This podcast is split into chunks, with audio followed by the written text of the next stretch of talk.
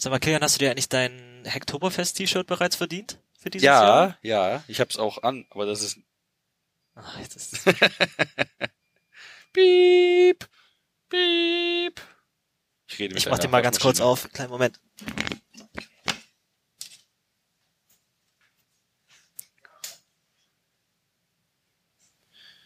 Da nehme ich die Folge jetzt alleine auf. Hi Kilian. Hi Kilian.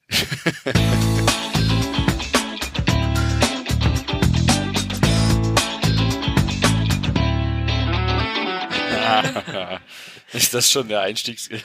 Ich weiß es Nee, nicht. Nee, sag mal, Kilian, hast du dir schon dein ähm, Hacktoberfest-T-Shirt für dieses Jahr verdient? Aber natürlich. Und du?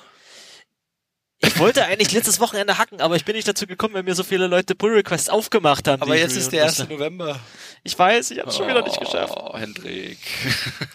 naja, ist ja nicht so schlimm. Man Scheiß, kann- man scheiß ja- Open Source. Man kann ja auch, man kann ja auch hacken, ohne ein T-Shirt zu bekommen. Ja, ja, ja, ja, ja. Ist ja trotzdem gut. Ist ja nicht so, als ob es sich nur im Oktober lohnt. Ja, also natürlich tut es das. Ja, also vielen Dank an der Stelle an die Leute, die mir Pull Requests aufgemacht haben. Ich habe sie natürlich sehr gerne reviewed. Aber ich, mir fällt auch ein, dass ich die noch weiter bearbeiten möchte. Ja, Es ist tatsächlich jemand von alleine gekommen und hat gesagt, hier, guck mal, die ähm, Library in deinem, in deiner Notification, in meinem Notify Rust, die Debus Library, ist nicht mehr aktuell. Die müsstest du mal updaten. Ich gesagt, ja, hat die müssen- Breaking Changes? Die hat ganz schön viele Breaking Changes. Das mache ich bestimmt irgendwann mal. Und dann fünf Minuten später, der hat bloß das Ticket aufgemacht, weil er den Pull Request schon bereit hatte. Ja. Hier hast du das Update. Und ich nice. so, ja, nice. Das liegt daran, dass das ähm, eine C-Bibliothek linkt und du deswegen nicht mehrere unterschiedliche Versionen von dieser Dbus Wrapper Library als Dependencies haben kannst. I see. Deswegen hat meine Bibliothek andere Leute zurückgehalten mit ihren Updates. Aber jetzt ist es nicht mehr so. Das ist auch toll. Ist leider immer noch so, weil ich es noch nicht gemerged habe. Toll, Hendrik. Ja, und die andere Geschichte war, dass mir zwei Leute aus dem ASCII äh, Pull Requests äh, an den ASCII Invoicer gestellt haben. Nice. Das lebt noch. Es lebt noch. Äh, ich weiß gar nicht, ob sie es so aktiv benutzen noch, aber Na, äh, jetzt anscheinend, oder? Sonst gibt's ja keine PRs. das Schöne war, die ähm, eine Änderung habe ich dann diskutiert, da wurde ein neues Feature hinzugefügt, ähm, dass du äh, Einträge aus der Liste über die Eintragsnummer öffnen kannst, aber nicht indem du ein Flag-N oder sowas angibst, um auf die Nummer zuzugreifen, sondern indem du den Namen eingibst und wenn zufällig der Name mit N anfängt und dann eine Zahl ist, Ja, das für ein Magic String. und äh, deswegen habe ich dann dran geschrieben, ähm, ja, das ist ganz cool, aber das ist nicht wirklich gut dokumentierbar. Äh, mach doch da mal bitte einen Fleck draus. Und die Antwort von demjenigen, der das gemacht hat, war, ich setze bloß die Wünsche des aktuellen Vorstands um. Ja, wenn der Vorschlag keine Ahnung hat. Ich habe dann gesagt, ja, ich spiele hier mal meine Product Owner, äh, Project Owner Veto-Karte und wünsche mir, dass du einen Fleck draus machst. Der ist ja nicht so, als ob der, der Vorstand das doch nicht nutzen könnte. Oder der, der, jetzt ein Flag oder ein Magic String, das eine ist immerhin schön sauber definiert und dokumentiert. Wollen wir es hoffen. Ja, ist doch, ist doch besser so. Hast du, hast du gut gevetoed. Ich habe zum Schluss trotzdem gemerged. Ach, oh, ja, es kam dann irgendwie kein Feedback mehr. Ich wollte nicht zu lange warten dann musst du es jetzt ändern. Ich du noch mal bevor es dann nutzt. Ich habe noch eine Riesenänderung von jemand anders. Das ist alles noch, also das Wochenende ist noch lang. Gut, dass es gerade erst angefangen hat. Genau, wir haben ja jetzt unser gerade unser, Wir sind in der Mitte des Wochenendes wir jetzt. sind mitten am Wochenende. zwischen Feiertag, Brückentag, Brückentagende. Genau, heute ist Brückentag, gestern war Feiertag. Hast du gestern was Cooles gemacht? Nö. Nö. Gestern Abend war Halloween-Party im ASCII. Vorgestern. Vorgestern? Vorgestern. Vorgestern. Du klingst immer noch ein bisschen heiser, muss ich sagen. Ja, wir hatten sehr viel Spaß beim Karaoke. Ich habe da so diesen einen Titel, der macht mich immer heiser. Tragedy! Die Bee Gees. Aber ich, ich sing das halt so, wie der Sänger das singt. Das musst du so singen. Glaub, ich, ich habe dann, glaube ich, noch irgendwo ein Handyvideo von dir aus einem anderen. Der, singt, das der singst. klingt halt auch so, das muss glaub, man den- so singen. Ich glaube, den hänge ich hinten an den Podcast dran. Nein! Nix gibt's. Oh So. Mann. Was ist denn sonst so passiert? Äh, uns wurde gesagt, wir dürfen nicht mehr über Go reden. ähm, das ist okay. Es gibt ja glücklicherweise Webseiten, die das unsere Meinung über Go relativ gut zusammenfassen. Unsere Meinung, alle Meinungen. Wir geben das jetzt einfach mal so zu Protokollen, reden nicht weiter über ähm, Go und verweisen einfach an www.golang.sax. ja, da ist äh, jegliches Feedback äh, zusammengefasst. Äh, das war einfach ein Link auf diese eine Repo, oder? Wenn ich mich nicht täusche. Wir das war eine Metaseite. Ach so, nee, aber da gab es einen Link noch zu dem zu diesem einem tollen Repo, Why Golang is not a good language oder so, oder? Ja, das ist einfach äh, unterschiedliche Blogposts und Einträge. Golang is trash. Ah, Go is not good. so, vor allem dieser Titel. The Go, Go language is, is a mess. Der dritte ist Go is a poorly designed language. Go's design is a disservice to intelligent programmers. um, you don't like Google's Go because you are small. Das klingt aber eher so in die andere Richtung. Golang ja sucks und ähm, noch dann ein GitHub-Repo, das einfach bloß heißt Go is not good. Ja, das ist dieser Post, äh, dieses Repo, das ich meinte. Mit wo ganz jemand, vielen Auflistungen. Aber vor allem diese, Person, diese Personen, die das zusammengetragen haben, die haben da nicht nur eine Liste von Links, sondern die haben eine Liste mit Links und dazu alle Argumente, um was ich sehr schätze, unten ein Reverse Complaint Index, wo einfach so die Argumente sind und welche Links darauf referieren. Sowas sollte es mehr geben. Einfach so, so Listen und vor allem auch so andersrum sortiert, dass immer wenn jemand sagt, hier, äh, Go ist ja gut, weil das und das, kann ich jetzt einfach hier schnell reinschauen, weil äh, Go scheiße ist und äh, zum genau. Beispiel. Genau. Also wir werden uns jetzt. Ich kann alles hiervon ist Bullshit. Wir werden nicht mehr über Golang in diesem Podcast ranten. Ähm, wir werden jetzt nur noch auf diese Webseite verweisen. No non-nullable types. Alter, so okay, neue äh, Sprache lass es, so ein Scheiß, Lass es uns an dieser Stelle dabei belassen. Ähm, Golang sucks. Punkt sucks, Entschuldigung. Ich habe nur referenziert, ich habe keine Meinung geäußert. Ich hoffe, es hat noch niemand akronymisierbar sucks. das, ah, ich ich würde es feiern. Und dann einfach so ein Bild von uns. Und wegen these people suck. Herrlich. Das wäre dann, das wäre oh. eine coole äh, Adresse für die akronymisierbar Fangemeinschaft. Die akronymisierbar Ultras quasi. Genau. Achso, wir wollten uns auch noch akronymisierbar, Akron, oh, ich habe ein Problem mit unserem Namen. Akronymisierbar.gmbH kaufen, oder? Ja, weißt du, wenn du so einen Namen hast, dann das Problem mit den, mit der Vielzahl an Top-Level-Domains ist, dass du die jetzt alle irgendwie kaufen musst, ja, ne? Nee, musst ja nicht alle, du musst nur die witzigen kaufen. Oder du machst es halt wie, na, wie hieß er, der, der alte NYC-Mayor Bloomberg? War das Bloomberg?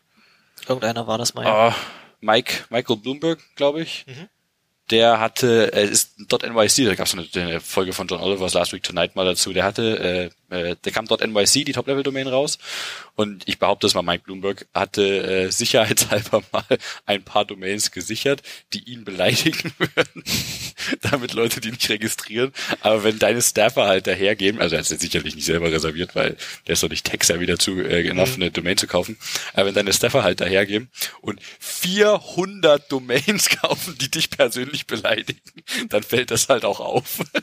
da, da, waren also Sachen dabei wie Mike Bloomberg is a wiener.nyc und John Oliver fand das halt so witzig, dass die halt natürlich äh, andere Domains, die ihn beleidigen, noch gekauft haben. Ich behaupte, es ist immer noch Mike Bloomberg. Mike Bloomberg, kannst du hier rausschneiden, ist äh, wiener.nyc. Safari sucht auf weather.com, keine Ahnung, was da passiert ist. Ähm, auf jeden Fall haben sie das andere Wiener Spelling, nicht W-E-I, sondern I-E oder eins, egal, ein von den beiden hatte er reserviert und das andere haben sie gekriegt. Ja, das eine ist ein Würstchen und das andere ist ein Weiner. Wiener. Ich behaupte, beide Schreibweisen gibt's im Englischen als Wiener. Genau, aber eigentlich heißt es ja Wiener, so wie Person aus Wien. Also äh, Wiener Würstchen, oder? Oder mit EE? Tatsächlich gibt's nur die IE-Schreibweise. Ja, ist also Mike Aber ist ich, offiziell Österreicher offenbar. Zumindest laut macOS Dictionary, ich mich jetzt gerade nicht verschaut habe. Aber ich, trotzdem schreiben das, das im englischsprachigen Raum auch viele mit EI. Aber so oder so ist halt dumm. Man muss echt aufpassen, wenn man irgendwie Lebensmittel rausbringt, dass man die nicht verwenden kann, um irgendwie Leute aus der Stadt, wo die herkommen, zu dissen, ne? Ich meine, naja, Hamburger bezieht also du, ist wenn jetzt, nicht, ob Wiener so ein neues Ding ist. Das ist ja ist keine, keine Neuschöpfung aus dem 21. Jahrhundert. Aber wenn du jemand, Würstchen kannst du genauso sagen. Ja, ich meine, in den USA ist jetzt jemand, der aus Wien kommt, ein Würstchen, ne? Achso, du meinst, das ist standardmäßig, ja, yeah, I'm a Wiener. nee, niemand sagt das im Englischen. Aber ich, I'm from Wien. Äh, Vienna, abgesehen davon. Ja, das ist gut, dementsprechend äh, auf Englisch gut, äh, doppelt gedeutet. From Wien klang irgendwie falsch. Ähm, aber ja. Genau. Ich, ja, Wäre ich aus Wien, würde ich es trotzdem witzig finden, mich als Wiener zu bezeichnen. Ansonsten, was mir aufgefallen ist, was wir auch häufiger mal erwähnen könnten, also wir freuen uns sehr über euer Feedback, äh, wenn ihr uns in dem Matrix-Channel schreibt. Da sind wir am ehesten zu erreichen oder bekommen wir am meisten Feedback. Auf Twitter nicht mehr so sehr direkt, aber wir erwähnen es auch nie wirklich. Ich werde mich mal dran erinnern, dass ich, am Ende, schon Twitter. dass ich am Ende von den Folgen immer noch mal kurz unsere Kontaktmöglichkeiten aufzählen werde.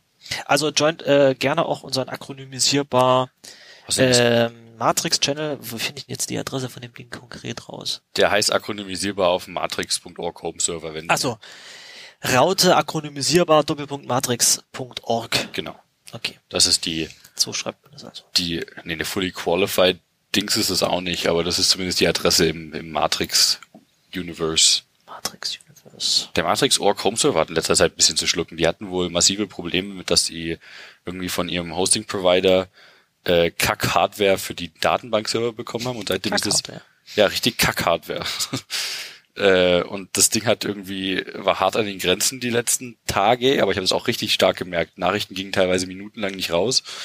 Ähm, das war war echt bitter. Aber jetzt läuft es mittlerweile wieder. Ähm, wir sind da auch stark hinterher, äh, was Besseres zu finden, einen besseren generell Provider. Ich weiß gar nicht, wo die hosten, muss die passen. Aber äh, interessant, aber ja, gut, äh, ist halt auch wieder so ein typisches Problem. Äh, du baust was Dezentrales auf mhm. und es gibt diesen einen großen Standard-Home-Server und da sind halt alle. Es ist nicht so ein Problem-Problem. Vor allem würde ich fast sagen, dass das Matrix-Universe wirklich recht gut federated ist. Ähm, ja, wir haben jetzt einige Messenger durchprobiert nach ähm, nach Wire und jetzt wieder Signal und Matrix und Telegram. Ich muss sagen, Matrix ist momentan mit das zuverlässigste. Bei Wire, Wire. Bei, bei Wire hatte ich den Eindruck, dass die Nachrichten teilweise irgendwie auch eine Weile lang nicht ankamen. Was Wire? Wire. Ja, nee, ich finde Wire auch äh, komisch. Das Einzige, die haben es ja am Anfang in höchsten Tönen gelobt, ja. weil es einfach irgendwie auch alles mitbringt und Open Source Und seit ist. dem Punkt war es gefühlt schon tot als Plattform. Es hat sich nicht mehr weiterentwickelt. Ja, ist ein bisschen schade. Und vor allem die versprochene Federation, die 2018 kommen sollte. Wann kam die gar nicht? naja. Was ja, ich habe einen tatsächlich einen Blogpost von denen gelesen, dass sie jetzt gerade, um neue Mitarbeiter zu gewinnen, ähm, ihre ihren Tech-Stack evaluiert haben und einfach überall auf die neuesten Sprachen umgestiegen sind. Ach so? Ich meine, das ist nett, um neue Mitarbeiter zu gewinnen, aber ich, ich, ich meine persönlich ich begrüße, ich hätte keinen Bock an einem iOS-Projekt zu arbeiten, wo ich nur Objective-C schreibe. Das, die Zeiten sind vorbei, wir haben schließlich 2019. Genau, genau, wir haben das 21. Jahrhundert und nicht mehr die 50er. Die 50. nee, oh. da gab's ja auch kein Objective-C, oder? Gerade? Nee, keine Ahnung. Nee, Objective-C nee, ist relativ neu. das war Spaß. Ähm, aber ist das so ein Erfolgskonzept von wegen, lass mal unsere ganzen Projekte auf neue, einfach Sprachen umziehen? Nicht mal, also nicht neue Frameworks nutzen, sondern auf neue Sprachen umziehen. Sie haben irgendwie TypeScript jetzt statt, Java, statt JavaScript mhm. für den Webkram, Swift statt Objective-C, Kotlin statt Java. Das war so das, was dabei rausgekommen ist. Ich meine, cool, schön, aber wow. das ist ja, habt ihr ja cool gemacht. Ja, ja ich, weiß, ich weiß nicht, ob das jetzt so, ich, ich will auch nicht drauf umhängen. Ich würde das auch, ehrlich Aber das ist das Einzige, was ich von Wire gehört habe in letzter Zeit und ansonsten passiert da gefühlt nicht. Ich weiß nicht, was die machen.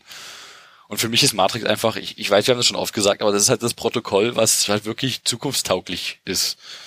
Und nicht, äh, wie alles andere halt irgendwo in seinem eigenen Container lebt und dahin rottet. Einzige, was sie halt nicht haben, sind Clients. Und das ist halt echt immer noch schade. Ich habe letztens ja. tatsächlich angefangen, weil ich glaube, ich darüber schon gesprochen ja? hatte. Haben wir letzte Folge erwähnt? Nee, hast du nicht. Du ich arbeitest an einem... Ich hatte angefangen, den Matrix-Client für zu schreiben für, cool. für meine Plattform, also für iOS und äh, habe auch mal ein bisschen umgespielt mit für macOS. Ich meine, mittlerweile ist es ja übertragbar, dann müsstest du quasi gleichzeitig den macOS. Ich, ja, ich hatte, ich hatte erst äh, versucht, das über dieses äh, Catalyst, äh, Project Catalyst, äh, ursprünglich Marzipan, äh, zu bauen, dass du halt die iOS-App direkt für macOS baust, aber das ist nicht ganz so geil. Ich, es wäre halt ein schöner äh, Quick Win gewesen, aber ich, ich Swift UI macht es dir jetzt auch nicht schwer, direkt auf macOS was zu bauen. Es ist zwar mhm. viel, vieles buggy, klar, und äh, es, es hat auch seine Ecken, aber es ist trotzdem eine schönere App, wenn du es direkt auf der Plattform baust und das macht jetzt nicht so den riesen Na, Wie viel Code Reuse kannst du da machen? Ziemlich viel, also je nachdem, was du halt baust, wenn du die, also die, grob die, die, die, die App-UI musst du ein bisschen anpassen, aber so einzelne Dinge wie, wie in so, einer, so einer Liste einzelne Zellen oder so, da kannst du fast alles komplett reusen. Das ist ziemlich cool. Das ist nice. Und äh, das, ja das heißt, du kannst ein Projekt machen, wo du, wo zwei unterschiedliche Apps bei rausfallen, die sich teilweise an und für sich theoretisch ja. So habe ich es noch nicht, äh, weil ich noch äh, in der sehr harten Anfangsphase lange, lange Pre-Alpha bin. Mhm. Ähm, du kannst aktuell äh, Chats noch nicht entschlüsseln, äh, Das heißt, du siehst noch, also müsste aber eigentlich das Matrix SDK für mich mit abnehmen. Achso, das, das gibt ein Matrix SDK. Also eigentlich, ich hatte ja direkt äh, damit angefangen, die, die App zu schreiben und habe dann gemerkt, ah scheiße, das Matrix SDK ist bisschen weird, das stürzt ständig ab, wenn du versuchst es zu benutzen. Und warum ist das so, wie, wie kann das so crashy sein? Das ist ein bisschen eigenartig. Ich mache hier keine, keine Magie. Ich habe einfach nur das Ding gefragt, ob es mir mal alle öffentlichen Räume auf dem einem Home-Server ausgeben sollte. Und dann soll es doch nicht abschmieren bei. Und nicht einfach irgendwie, also wirklich crashen. Das fand ich nervig, deswegen kam ich auf die äh, glori glorreiche Idee, hey, wäre es nicht viel geiler, erstmal deinen eigenen Matrix äh, API-Wrapper zu schreiben? Hab damit angefangen, hab gemerkt, dass die Spec ja eigentlich recht schick ist und das wäre doch eigentlich echt cool, wie sieht denn die Spec äh, aus? Wie spricht man denn mit einem Matrix? Das ist einfach quasi eine, eine JSON-API. Über HTTP oder ja. wie? Sie haben äh, in Aussicht gestellt, irgendwann auch andere äh, Protokolle zu unterstützen. Irgendwas, was halt möglichst äh, Bandwidth-arm ist. Da haben sie auch einen coolen Talk auf der FOSDEM gehalten gehabt, wo sie, ich meine, es waren, oh, nee, laber ich, laber ich Bullshit, irgendwie, sie wollten Nachrichten mit, mit 100 Bit verschicken. Irgendwas, abstrus. Ich habe jetzt irgendeine Zahl aus meinem Kopf.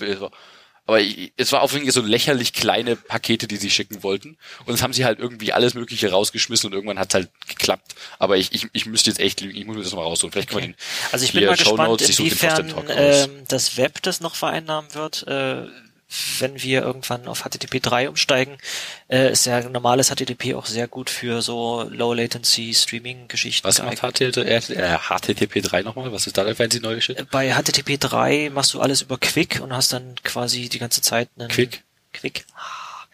Äh, Quick ersetzt ähm, TCP ist ein UDP. Was wir ach so, ach stimmt, Quick. stimmt, das war das. Wir schmeißen TCP in die Tonne und nutzen UDP für alles. Genau. Warum ist das eine gute Idee?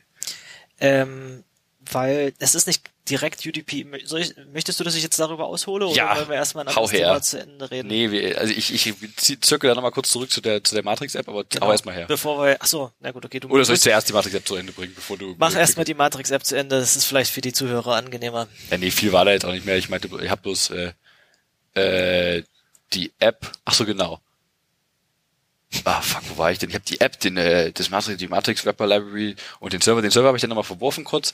Das, äh, die, die Wrapper Library auch nochmal habe ich doch mit dem Matrix, äh, iOS Matrix SDK äh, rumgeärgert. Mhm. Ähm, und schreibt, bastelt das seitdem damit vor allem, weil es halt auch so Dinge wie äh, die Encryption und die Datenbank direkt mit integriert. Ähm, das fand ich recht nett, äh, um erstmal die, die App-UI drumherum zu basteln, bevor ich jetzt wirklich absteige. Ob ich das jemals machen werde, ist die andere Frage. Ich glaube nicht, dass ich solche Projekte. Ich muss sagen, so eine schöne UI zu bauen, ist halt immer das, was am schwierigsten ist. Ja, ne? bisher habe ich mich immer davor geärgert, äh, davor zurückgehalten, App-UIs zu bauen. Ich habe immer angefangen, eine App zu schreiben. Ja, dann baust du erstmal hier irgendwie deine die Datentypen, die du durch die Kante wirfst und was du so Datenbank genau. Hast eine schöne API gemacht, ja, genau. und denkst du so, eine App kann jemand anders bauen. Ja, es ist prinzipiell genauso, weil die UI hat keinen Spaß gemacht, aber mit, mit Swift UI ist es wirklich so, die, die UI ist halt super easy und es macht auch Spaß und du kannst halt so schnell iterieren. Das ist ja, halt, vorher war das so, ja, jetzt muss ich hier, allein schon so simple Dinge, wie du hast auf einer, einer iOS-App eine Liste und du musst diese Zellen anteilen, oh, und jetzt ist es so nervig, da eine zwei Zelle reinzuköppen, die irgendwie anders aussieht, dann muss ich wieder das machen und da noch zig Zeilen Code schreiben. Nee, das lass mal einfach mal, das passt schon so, wie es ist und jetzt ist einfach so, ja klar, ich mache einfach da noch einen Stack rein ich glaube und da, das, das Label, ja passt, sieht wunderbar aus. Ich glaube auch, wie hübsch UIs sind, ist eine Funktion davon, wie einfach das Framework dahinter zu bedienen ist. Gewagte Aussage, aber da ist potenziell denn, echt was dabei. Ich, äh, wenn ich mich zurückerinnere, meine paar wenigen Versuche, die ich äh, oder Exkursionen in das Desktop GUI Land, die ich unternommen habe mittels GTK oder mit Qt, ist immer darauf hinausgelaufen, dass ich das geringstmögliche gemacht habe, weil es einfach total ist echt was dran, ja. störrisch war. Und jetzt bastle ich ähm, immer mal kleine Demonstratoren, also nicht wirklich Anwendung, aber ähm, ich habe zum Beispiel eine WebRTC-Demo gebaut, wo man sich so durch den Signaling-Flow von einer WebRTC-Session äh, mal durchklicken kann, wie der eine, die eine Peer-Connection mit der anderen Kontakt aufnimmt und was die so austauschen und wie dann plötzlich das fließt. Äh, das habe ich mit Svelte gebaut und das macht einfach Fets. Und jetzt cool. momentan bastle ich an einem Demonstrator für unterschiedliche Fähigkeiten von Web Audio und da äh, das macht auch super Fets, da einfach die nice. das Zeug so hin und her zu stecken. Das, das macht richtig viel aus. Wenn du, äh, und das wird bei Swift UI ja genauso sein, wenn du einfach was hast, was sich schön anfühlt, dann, dann machst, bist du viel mehr dabei, irgendwie darüber zu iterieren und die, UI ja, hübsch vor, zu machen. vor allem wenn du halt schnell und einfach Dinge machst. Du meinst das nur einfach, aber die, die Geschwindigkeit tut halt auch was zur Sache. Es ist super nervig, wenn du hier versuchst, eine App zu bauen, selbst wenn du dir maximal Mühe gibst und du musst immer hier, jetzt ändere ich die Farbe mal oder die Textgröße einfach zwei, äh, zwei Point größer, baust es neu, wartest zwei Minuten, klickst dich durch drei UI, äh, drei Panels durch, ah, so sieht das jetzt aus, okay, gehst nochmal zurück, vielleicht doch noch ein Point größer. Das, das, das geht halt nicht.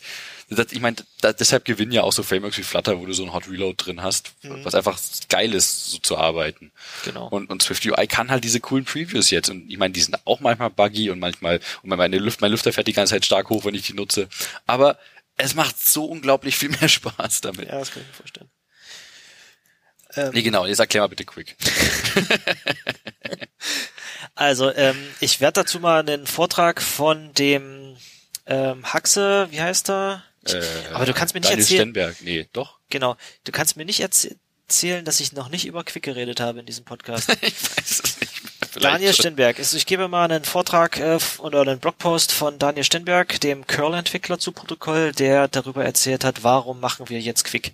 Ähm, und der ist hauptsächlich darauf eingegangen, na jetzt wo wir aus HTTP HTTP 2 gemacht haben, ähm, was ja schon so ein bisschen die Übergänge zwischen ähm, zwischen den unterschiedlichen OSI-Layern so ein bisschen zum Verschwimmen bringen. Das ist eigentlich so der, der große Kritikpunkt an HTTP 2, dass es irgendwie mehrere Layer-Funktionalitäten auf einmal mitbringt. Okay. Ähm, was jetzt noch dazu kommt, ist, dass du trotzdem immer noch über eine TCP-Verbindung, die du eventuell länger offen hältst, Mhm. ähm, dann oben drüber ein Abstraktionslayer oben drüber Streams hast, HTTP-Streams, ähm, wo du ähm, zum Beispiel HTML-Dateien oder Bilder oder Skripte, die unterschiedlichen Artefakte von deiner Webseite alle so in Streams miteinander Mhm. schickst. Und dazwischen hast du aber, weil du immer noch HTTPS bist, hast du noch dein, ähm, dein TLS-Layer. So. Und da gibt's der Vortrag, den er, der Fostem vor drei, vier Jahren gehalten hat, als ich da war, ähm, hat sich hauptsächlich damit beschäftigt, nun, wir haben diese unterschiedlichen Layer, wir haben ein TCP, äh, Layer, wo wir Pakete dieser Größe hin und her schicken, oben drüber ein SSL-Layer, wo wir Pakete dieser Größe hin und her schicken und oben drüber ein Layer HTTP 2, wo wir Pakete dieser Länge hin und her schicken. Und wenn diese Packages nicht alignen und du unten drunter ein TCP-Paket verlierst, ähm, dann zerreißt du vielleicht oben drüber ein halbes SSL oder zwei Drittel von einem oder von zwei unterschiedlichen Ja. HTTP-Paketen, weil das What? ist das, ja. Äh, und da ist es dir eigentlich, geht's dir auf den Sack, wenn dann dein ähm, System, wenn dein TCP sowas wie Retransmission betreibt. Weil es einfach, du musst dann darauf warten, dass sich alle diese drei Streams wieder synchronisiert haben mit den Paketen, die du verloren hast und nachgeschickt hast. Wird jetzt ein bisschen kompliziert. Und deswegen ist jetzt die Frage, eigentlich könnte man sowas wie TCP mal weiterentwickeln und ein bisschen ein paar von diesen ähm, hardgecodeten Garantien, die da mit drin sind, zum Beispiel Retransmission oder äh, die äh, Bandwidth, das Bandwidth Management, was da mit drin ist, ähm, das könnte man mal überdenken und mal neu entwickeln. Problem, das Internet ist voll mit Hardware-Routern, die können alle UDP und TCP. Wir können jetzt nicht einfach ein neues Protokoll ausrollen. Ah, Das geht nicht. klar, So. dann kann man den ganzen Cisco-Rotz endlich in die Tonne kippen. Ähm, würde wahrscheinlich nie passieren. Natürlich nicht. Ähm, und deswegen hat man sich gedacht, gut, wir bauen jetzt ein neues Protokoll auf UDP-Basis, das sie dann für das sie dann für Teilnehmer, die einfach bloß irgendwo dazwischen sind, irgendwie dein dein Router irgendwo beim äh, D6 oder irgendwo in irgendeiner Verwaltungsstelle, der eigentlich seit Jahren da steht und eigentlich immer noch völlig ausreicht, sieht das einfach aus wie UDP-Traffic. Und sowas wie Retransmission und Bandwidth-Kontrolle, was in UDP nicht drin ist, machen wir ähm, auf, ähm, auf Software-Seite. Machen wir nicht als Teil von dem Produkt. Also es sieht nach unten aus wie UDP, aber oben drüber hat es dann Features, die ähm, die TCP zum Beispiel unterscheiden. Das ist jetzt nicht eine wirkliche Mischung, das ist eine tolle Vereinfachung, aber im Endeffekt, das ist das nächste Protokoll, was äh, sehr viele Sachen abbildet. Ähm, genau. Ähm, jetzt gibt's Überlegungen, dass man Quick benutzt, um andere Protokolle zu beerben, zum Beispiel was in WebRTC drin ist. Ähm, da ist ja der, die einzige Art und Weise, wie dein Webbrowser einen UDP-Socket zu einem anderen Server oder einem anderen Browser aufmachen kann, ist über diese äh, WebRTC Data Channels oder überhaupt WebRTC Channels. Ähm, ansonsten kannst du keine UDP-Sockets aus deinem Browser aufmachen. Ist eigentlich auch ganz gut, weil sonst könntest du irgendwo äh, Skripte indizieren, Stimmt. die dann, was weiß ich, äh, NTP in JavaScript geschrieben Nein. und damit andere Sachen dossen. Ja, das oh willst Gott, du nicht. das schrecklich. Du willst aber trotzdem manchmal ähm, Protokolle bauen, die die Eigenschaften von UDP haben. Zum Beispiel, wenn du Medien überträgst. Okay, ja. Ja, äh, und deswegen gibt's gerade so ein bisschen Entwicklung. Also es gibt zum Beispiel dieses ähm, Web Transport Proposal, das ist jetzt hier so ein Draft, das kann ich mir auch mit in die Show Notes tun. Das äh, überlegt jetzt halt, ähm, gut, okay, wenn wir jetzt äh, HTTP 3 haben, könnten wir vielleicht so eine Art WebSocket-Ersatz haben, ähm, was mir erlaubt, einen rohen Quick-Socket irgendwo anders hin aufzumachen. Ähm, und darüber dann zum Beispiel Medien schicken, ohne dass wir WebRTC sprechen müssen, zum Beispiel. Das sind so, ähm, das sind so Bestrebungen, oder ich weiß nicht, ob es Bestrebungen sind. Es ist auch in dieser ganzen WebRTC-Szene ist die gesamte Diskussion so ein bisschen umstritten. Da, da loomt gerade so am Horizont die böse Bedrohung. Erstens WebAssembly und zweitens Quick und äh, dieses Web Transport äh, Proposal, weil du damit nämlich komplett WebRTC ersetzen könntest. Das ist nett. es ist nett, du könntest jetzt hingehen und sagen, für so Medientransport brauche ich eigentlich keinen Browser mehr mit WebRTC, ich brauche bloß noch diese äh, Quick-Transporter und äh, dann kompiliere ich meine ganzen Codecs und mein Signaling, alles was irgendwie, also wirklich proprietäre Codecs meinetwegen, alles nach WebAssembly. Und dann haben wir, äh, können wir so Sachen machen wie WebRTC, bloß ohne dass es Open Source ist. So, ohne Open Standards das ist so ein bisschen verwerflich. Also interessant für Leute, die proprietäre Software in dem Bereich machen, ja. aber ähm, trotzdem weiterhin ein bisschen verwerflich äh, oder oder zumindest ein bisschen bedenklich. Aber äh, naja, das ist so das, was ich so als kleines Forschungsprojekt auch nebenbei bei uns immer noch so ein bisschen interessant finde. Klingt oh, auf jeden Fall cool. Darf ich an der Stelle was, ähm, darf ich an der Stelle was pluggen? Natürlich. Und zwar habe ich ja das letzte Mal erzählt, dass wir überlegt haben, einen ähm, Meetup-Account äh, zu hijacken. Das haben wir natürlich nicht gemacht. Aber wir organisieren jetzt in Dresden, also wir, das heißt ich äh, und die Firma, für die ich arbeite, organisieren jetzt in Dresden ein bislang erstmal einmaliges Meetup und zwar das äh, Einmalig meinst du, es findet nur einmal statt und es ist nicht. Genau, also wir machen jetzt keinen, wir haben uns äh, einen neuen Meetup-Account angelegt und ähm, wir organisieren erstmal nur ein Event darüber. Die anderen sind noch nachfolgend geplant. Also es gibt noch irgendwie äh, andere Meetups, die wir hosten. Jetzt wird im November irgendwie nochmal das C++ Meetup irgendwie bei meiner Firma zu Besuch sein, wo dann einer von uns redet. Aber wir organisieren am 21. November das WebRTC Community Dresden Meetup. Cool. Ähm, Link kommt in die Show Notes? Link ist in den Show Notes. Ähm, da werden wir ein bisschen erzählen, wie wir auf, in, auf Arbeit WebRTC einsetzen. Und dann gibt's noch eine Konferenz, die kurz davor in San Francisco gewesen sein wird. Äh, das ist Futur 2. Ja, die ist irgendwie drei Tage vorher. Und da schauen wir dann einfach gemeinsam die Vorträge von dort. ist eigentlich ganz cool. Nee, klingt toll. Gute Idee. Oder danke fürs Organisieren. Vielleicht kommt ja ein sehr cooles Mitarbeit zustande. Ja, äh, ich, mir ist der, bei der ganzen äh, Programmplanung so ein bisschen ähm, in Vergessenheit geraten, dass ich genau für den Abend noch Konzerttickets hatte. Ungünstig. Ungünstig. Also wenn jemand irgendwie Konzertkarten für ein Christoph Reuter Konzert haben möchte und nicht an dem Meetup äh, teilnehmen möchte, dann könnt ihr mir bitte Bescheid sagen. Genau. So viel dazu. Ähm, ich hatte gerade noch mal WASM erwähnt. Äh, Nochmal vielen Dank an das Feedback aus unserem Riot-Channel. Ich weiß nicht genau, wer es geschrieben hatte. War das Wir haben den Link aber auch noch aus anderen Quellen tatsächlich bekommen. War das der Mick oder war das der Stefan oder nee, das war Magnesium wieder. Äh, vielen Dank. Äh, recent studies estimate that 50% of websites using WebAssembly applied for malicious purposes. Das ist schon herrlich. Das ist ein bisschen. Aber wenn ich mir das Bild von Magnesium so angucke, dann ähm, Sieht ja aus, als ob er sich damit auskennt. das ist so ein böses Hackerbild. Sonnenbrille, sieht aus wie eine Hoodie noch drumherum. Ja, ja eindeutig ganz Reflexion böse Hacker. vom Bildschirm in der Sonnenbrille. ähm, ist tatsächlich so, dass, dass sie irgendwie festgestellt haben, hier sind nicht wirklich genau darauf eingegangen, was sie machen, aber viele setzen ähm, WebAssembly so für Cryptominer und für was war das andere? Das sind halt die Sachen, die halt schön optimiert auch gut laufen.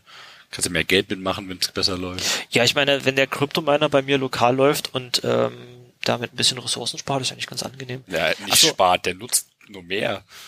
Ja, eigentlich. Ist doch noch besser für den Kryptominer. Ach so, genau, für Cryptomining und für einfach Obfuscation. Logisch. Äh, das ist natürlich sehr guter Obfuscation. Du kannst trotzdem einem WebAssembly-Modul, du, klar, du kannst die interne Logik äh, verstecken, was es macht, aber zum Beispiel worauf es zugreift und was es alles machen kann, das kannst du dem Ding ja trotzdem ansehen, weil es immer noch eine JavaScript-Schnittstelle nach außen hat. Also du müsstest dem immerhin, Ding ansehen ja. können, ob es WebSockets aufmacht, ob es auf irgendwelche Webseiten zugreift, ob es irgendwas irgendwo hinschickt, ob es irgendwie dein Keyboard-Events mitliest oder sowas. Naja, immerhin. Aber ist halt schon blöd, wenn man nicht nachvollziehen kann, was das Ding eigentlich tut. Da fällt mir ein, dass ich eigentlich immer mal irgendwie bei so Facebook oder so einen WebSocket-Transport äh, monitoren wollte oder diese diese Network-Monitor anmachen wollte, was irgendwie hieß, dass die mittracken, welche Artikel du dir wie, wie lange anguckst oder Das wundert mich überhaupt nicht. ja, deswegen würde mich mal interessieren, ob der irgendwie, müsste ja quasi während ich durch Facebook durchscrolle, Müssen Sie das sogar? irgendwas wegschicken, wie lange ich mir jetzt gerade welche, welchen Artikel angeguckt habe. Kann oder? man das nicht sogar vielleicht irgendwie serverseitig machen? Was du da, da raussurfst an, an Inhalten? Ich meine, es wäre natürlich viel besser offensichtlicherweise clientseitig. Du könntest es darüber machen, was ich gerade nachlade, während ich runterscrolle und wenn ich nicht mehr nachlade, dann habe ich mir offenbar das letzte, Das was ich sein. geladen habe, am längsten. Aber das muss nicht sein. Es kann ja sein, dass ich wieder hochscrolle und mir dann was anderes angucke. Je Dementsprechend. nachdem, wie die Inhalte. Ja, egal. Äh, aber ja, ich, ich gehe fest davon aus, dass die das tracken, weil ich meine, das ist ja relativ relevant für die. das ist, mir, ist, nicht mehr verwunderlich bei Facebook. Ähm, genau. Du hast dir GitHub Actions noch auf die Liste gesetzt. Da habe ich Ja. letztens eine Mail bekommen. Ist das jetzt irgendwie komplett public oder Nee, so? das ist, glaube ich, immer noch Beta.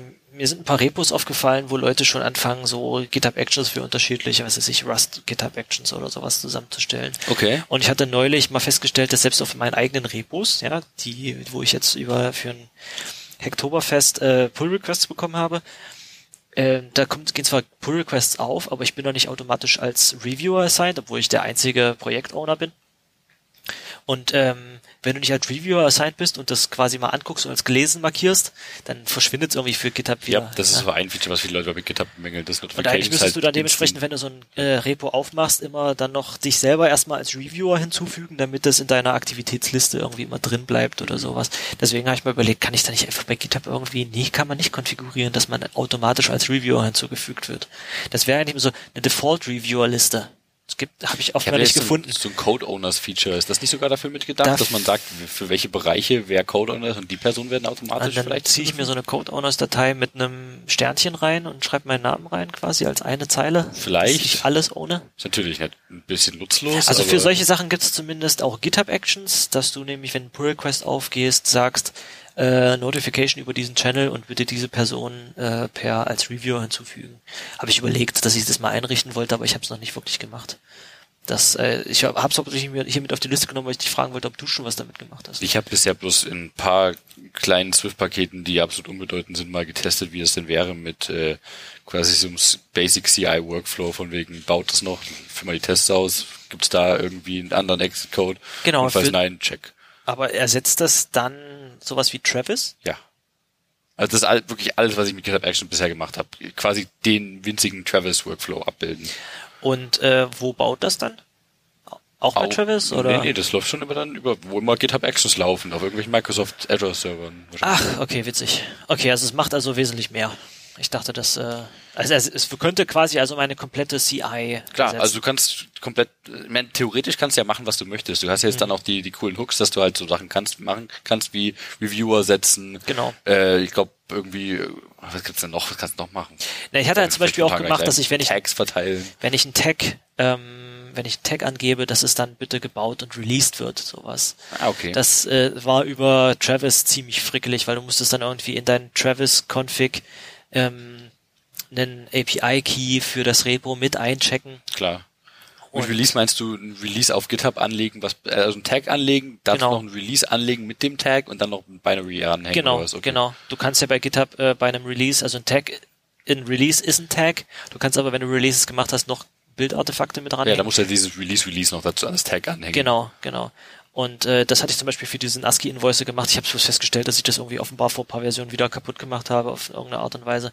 Und das zu testen und zu einrichten. Ja, es ist, kein, ist ein langweiliger nervig. Workflow. Und wenn es da einfach einen fertigen, was weiß ich, es gibt ein Repo, das heißt Actions RS, das sind dann, äh, das ist auch noch nicht ganz ausgeprägt, aber wenn es das, wenn es da irgendwann eine Einstellung gibt, dass ich sage, ähm, wenn ich einen Tag mache oder wenn irgendeine Bedingung eintrifft, dann baue mir das für diese fünf Targets und lad mir das als Binary hoch, das fände ich schon ziemlich geil.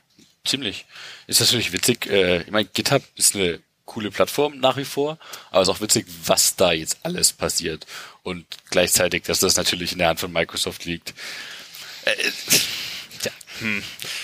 Es hat immer so, so einen Fadenbeigeschmack. Also ich find's cool, wenn GitHub weiter wächst. Ich find's cool, wenn GitHub coole Features einbaut, aber dieser Fadebeigeschmack bleibt irgendwo. Gleichzeitig habe ich letztens ein anderes cooles Microsoft-Projekt äh, für mich entdeckt, uh.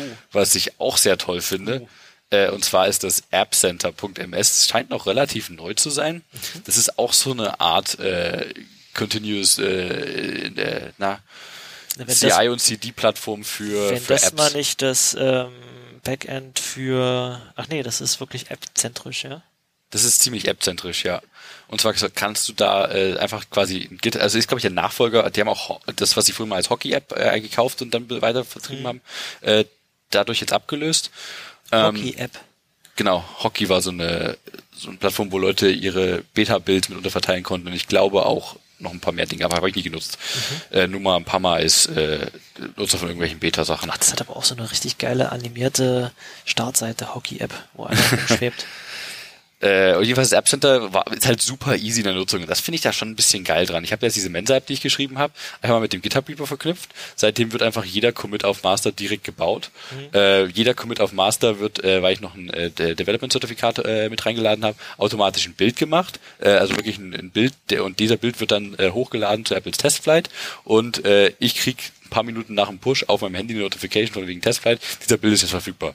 Und es ist so wenig Aufwand, mhm. das, vor allem, das war einfach, ich meine, bei anderen CI-Lösungen für, für iOS-Kram musst du halt immer so sagen. Ja, das ja, gerade von Hockey oder von App Center. App Der Center. Hockey ist, wie gesagt, mit quasi tot jetzt, wird durch App Center abgelöst. Ähm, bei anderen Lösungen war es immer so eine Frickelarbeit und eine iOS auf äh, Travis Bound ist unglaublich mühsam gewesen. Und hier war das halt wirklich so, wo liegt denn deine App? Äh, dieses GitHub. Okay, wir bauen sie schon was? das, das war null weitere Config dabei, das fand ich schon ein bisschen beeindruckend. Was halt nicht so geil. Also, also die, für die meisten Apps kann man sich die Bildinstruktionen ja auch herleiten. Ja, genau das machen sie halt. Die haben da, sie, sie versuchen schlau zu sein und die Standardkonfiguration verstehen sie halt. Und es läuft verdammt gut. Und ich, das Einzige, was halt nicht geht, äh, finde ich sauber, ist, dass du halt direkt Release-Builds machst für den Store. Könntest du theoretisch auch einrichten, das einhaken. Aber sie, ich, ich sehe keine Möglichkeit, wie ich auf App Center Localization für die Release Notes machen kann. Und so könnte ich die nur in einer Sprache eingeben. Und wenn eine Sprache, dann muss es natürlich Englisch sein. Mhm. Äh, aber ich habe auch, also zumindest Deutsch und Englisch mache ich halt gerne, gerade für eine App, die hier für, äh, für Dresden relevant ist. Würde halt schon Sinn ergeben. Und das finde ich ein bisschen schade, aber die, die Release-Bild selber machen hin und wieder, die Bild werden ja automatisch hochgeladen und mit dem Release-Xcode gebaut. Das heißt, ich kann direkt eigentlich jederzeit ins äh, App Store Backend gehen, in diese App Store Connect und sagen, dieser Bild ist jetzt bitte Store fertig, äh, mach da mal Version X draus, passt, nice. ist raus. Natürlich noch das Review, aber das war's. Mehr muss ich nicht machen. Die Builds sind alle da und ich muss die nicht mehr manuell mit Xcode hochladen. Und es ist schon besser geworden über die Jahre und es läuft erstaunlich gut mittlerweile über Xcode hochzuladen, aber es ist immer noch mühsam. Und das ist echt nice. Und ich bin nicht nur noch gespannt, was Apple irgendwann vielleicht mal mit der, die haben ja so eine CI namens Bodybuild mal gekauft gehabt. Ja, Bodybuild. Äh, cooler Name, naja. Äh, vielleicht kommt ja da irgendwann noch was Cooles raus. Irgendwas, was Apple und Services, wenn die da wieder so, so, ein, so ein Ding machen wie, ich weiß nicht, du kennst wahrscheinlich das App Store Connect, beziehungsweise iTunes Connect, beziehungsweise Podcast Connect. Äh, die Plattform von denen nicht so geil, äh, nicht so gut. Mhm. Äh, die sind alle, also die sind ansehnlich auf ihre eigene Art und Weise, aber unglaublich kacke in der Bedienung. Also es sind schon ein Riesenschritt vorwärts zu dem, was es vorher war, aber boah, sind die lahm. Und das, also jedes Mal ist immer so, so, ein, so ein Beigeschmack von wegen, ja, hier, ich gehe da jetzt mal drauf. Okay, die nächsten zehn Minuten klicke ich mich jetzt ja einfach durch UI. Ach. Aber naja. dieses ähm, App Center ist jetzt wirklich für iOS-Apps, Android-Apps, Windows-Apps, React Native-Apps, sogar macOS Xamarin-Apps und noch macOS, tvOS, Cordova, ach du Scheiße. Sogar, sogar Flutter geht, das ist nicht gelistet, aber es geht wohl auch. Also die, die geben sich da echt Mühe, eine coole Plattform zu schaffen. Das finde ich echt erstaunlich, wie gut es läuft. Ja, na, sie wollen irgendwie, Microsoft hat seine Strategie halt gefunden, seine neue, nachdem sie halt festgestellt haben, ähm, mit Betriebssystemen kannst du halt nichts mehr, niemand mehr hinterm Ofen hervorlocken. Die machen Windows noch weiter so als Baseline, damit es, damit es das gibt. Und der verdient sicherlich noch gut Geld damit, aber das, ähm, ich würde mich nicht wundern, wenn das auch kostenlos aber wird. Aber dass die, dass die jetzt äh, Windows für Mobile eingestellt haben, das hat keinen keinen gejuckt und äh, dadurch, dass sie sich jetzt im Open Source Umfeld gerade mit solchen Aktionen oder mit dem sie einfach GitHub unterstützen, äh, verdient machen oder mit so Projekten wie Visual Studio selber, Visual Studio Code, äh, sind sie halt der Player in dem ja, Bereich. Ja, interessanterweise, sie haben jetzt quasi den gesamten Stack von Editor bis Released quasi durch, ohne irgendwie eine eigene Plattform zu haben, was sehr witzig ist, bis auf Windows selber. Aber ja, genau. ist es immer noch so eine, so eine sehr zweigeteilte Firma. Sie machen den coolen Kram auf der einen Seite, sehr viel Open Source, sehr viel richtig coole Software, die richtig gut läuft. Und auf der anderen Seite äh, werbeverseuchtes Windows mit sehr viel Telemetry, die gesammelt wird äh, und ja, ab, Nutzer abholt. Was, was ist denn das für eine Firma? Ich meine, das eine ist alt eingesessen, das läuft schon immer so, wird bis immer ein bisschen beschissen und das andere ist relativ neu und einfach geil. Wem, wem vertraue ich denn da? Setze ich mal, setze ich da wirklich drauf, dass das cooles Zeug ist und nutze ich da vieles von? Ich meine, ich, an GitHub komme ich gefühlt eh nicht vorbei. Da fällt mir mein erster GitHub-Star ein. Ah. Den ziehe ich mal vor. Nice. Ähm, nachdem wir jetzt, wo wir jetzt gerade bei der Microsoft-Werbung, die wir hier machen. Deswegen ähm, empfehle ich, ich habe selber noch nicht ausprobiert, muss ich gestehen. Wir aber benennen unsere GitHub-Stars immer wieder zu Picks um. Auf, auch wenn wir meistens nur GitHub-Stars haben, können wir doch Stimmt. Picks. Lieber Picks. Also ich habe da einen Pick, den ziehe ich jetzt mal vor. Also auf GitHub habe ich gestartet. und zwar ist das äh, VS Codium. Okay. Und das ist quasi was was was Chromium zu Chrome ah. ist. Ist das ähm, VS Code Build It's Not a Fork. Das ist Uh, this is not a fork. This is a repository of scripts to automatically build VS, Microsoft's VS Code repository into a freely licensed binaries with a community-driven default configuration. Das ist einfach dann, es baut dir ein VS Code. Allerdings äh, auch ohne diesen Telemetry-Teil, der auch nice. im VS Code drin ist. Und, ja, siehst du, da ist es auch drin. Ja, genau. Also aber nicht so schlimm wie in Windows, glaube ich. ich. Ich muss es mal ausprobieren. Ich habe es tatsächlich hier in die Liste geschmissen, aber selber noch nicht ausprobiert. Äh, hat auch ein ganz hübsches Logo, sieht nicht aus wie so ein Goldfisch, der irgendwie verknotet ist, sondern eher wie so eine Koralle. Das ist echt ein schickes Logo. Das gefällt mir sehr. Ähm, ich werde das demnächst mal ausprobieren und dann kann ich noch mal ein bisschen Feedback dazu geben. Aber das ist so eine Empfehlung, die mir jemand zugeschoben hat. Eine tolle Idee. Ich ganz nice. Chromium empfehle ich auch mal allen Leuten, die Chrome nutzen. Dann kann man zumindest, ich meine, wenn du schon den Browser nutzen möchtest, nutzt du wenigstens die, die freiere Variante ohne den Google-Scheiß. Ähm, ja, aber. Ja, ich, ich wusste es. Du, du bist der, der Ahnung vom Browser hat. Sag, sag mir, warum das eine schlechte Idee ist. Nee, es ist nicht unbedingt eine schlechte Idee. Also ich, ich muss zugeben, ich benutze Chrome auch nur zum Debuggen. ich würde es auch nie privat nutzen. selbst Chromium ähm, ist einfach nicht komplett frei. Es ist nicht so, dass die ah. bei Google äh, Chromium entwickeln und dann erst ihren Google-eigenen Telemetry-Scheiß einbauen und es dann erst Chrome nennen ich habe mir bloß so einen Erfahrungsbericht, ich habe ja auch hier auf meinem Laptop dieses, dieses Edge Canary äh, Stickerchen draufgeklebt, weil ich mich auf dem JS-Kongress mit ein paar Edge-Entwicklern unterhalten habe und die mir gesagt haben, ah ja, Chromium, wir haben erst, sind erst mal hingegangen und haben dann aus dem Chromium-Code ganz viel so Google-Zeugs rausgeschmissen, was da immer noch drin war, mit so da gab es irgendwie... So halb reverse engineert, oder? Äh, nee, nee, die haben einfach das Ding genommen und setzen ihr eigenes Dings drauf und haben vorher ein paar Sachen noch rausgeschmissen, die Google-spezifisch sind. Also die haben aus Chromium noch Google-Zeugs reingeschmissen, äh, rausgeschmissen. Ähm, dummerweise haben sie dann halt auch irgendwann relativ viel Microsoft-Zeugs reingeschmissen. Also jetzt hast du jetzt nicht das Edge, ist nicht das, das noch leichtere Chromium, sondern dafür hast du jetzt die Microsoft-Tracker dort wieder drinne. Was man, was man eigentlich haben möchte, ist ein Chrome quasi. Ein Chrom. kein Chrome, auch kein Chromium, sondern irgendwas, was Chromium nimmt und da diese letzten Reste von Google rauswirft, die man Ein dann als Chrom. Baseline nehmen könnte, aber das gibt's glaube ich nicht. Also es ist, ähm, selbst Chromium ist nicht Google-frei. Ist es nicht. Hm. So. Aber eine gewisse Art und Weise von äh, Telemetry ist, ist ja schon, ähm, ist, ist ja schon irgendwie auch für die Entwickler wichtig. Ähm, eine schöne eine schöne, äh, einen schönen alternativen Namen dafür habe ich neulich von einem Kollegen von mir gehört. Das ist halt einfach nicht der Chrome Webbrowser, das ist der Google Native Client. oh, das ist, das ist echt, echt. Das ist quasi gut. der Client für alle Google-Produkte. Das ist echt gut. Weil es, ist, es ist auch nicht wirklich ein Browser, weil wenn du die, also es ist nebenbei ist es auch noch ein Webbrowser. Ja, zufällig. Aber wenn du damit die, ähm, die Google-Webseiten besuchst, ist das ist ja kein Web. Das ist ja bereits jetzt quick-basiertes, nicht standardkonformes äh, Stimmt, das ist, HTTP. Das ist echt on point. Ja. Ist ja auch so witzig, wenn du Chrome nutzt und dich in irgendwelche Google-Services anmeldet, plötzlich bist du im Browser angemeldet. Ja, das finde ich super eklig auch, ja. Aber, aber das ist echt erstaunlich on point. Googles Webseiten machen mit Chrome andere Dinge als also, mit anderen Browsern. Ja. Ha. Ja, deswegen funktionieren ja auch leider so Seiten wie ähm, YouTube einfach besser in Chrome. Es war dieses Ding, wo die da vor, äh, wenn du mit Edge YouTube angesurft hast, dass so ein unsichtbares Diff vor dem Video war, dass der irgendwie der, der Hardware äh, Decoder für das Video nicht angesprungen ist oder so. Die Geschichte kenne ich nicht, aber ich glaub's. Da haben die Edge-Entwickler irgendwie drüber gerantet. Man kann natürlich äh, da jetzt Verschwörungstheorien anbringen, aber ich weiß nicht, was da was da dabei war. Das war irgendwie super weird. Apropos Verschwörungstheorien. Hast du gelesen, Dresden hat den Nazi-Notstand ausgerufen. Habe ich gestern irgendwo mitbekommen. Was genau ist da jetzt passiert? Das ist einfach ein Beschluss vom Stadtrat gewesen.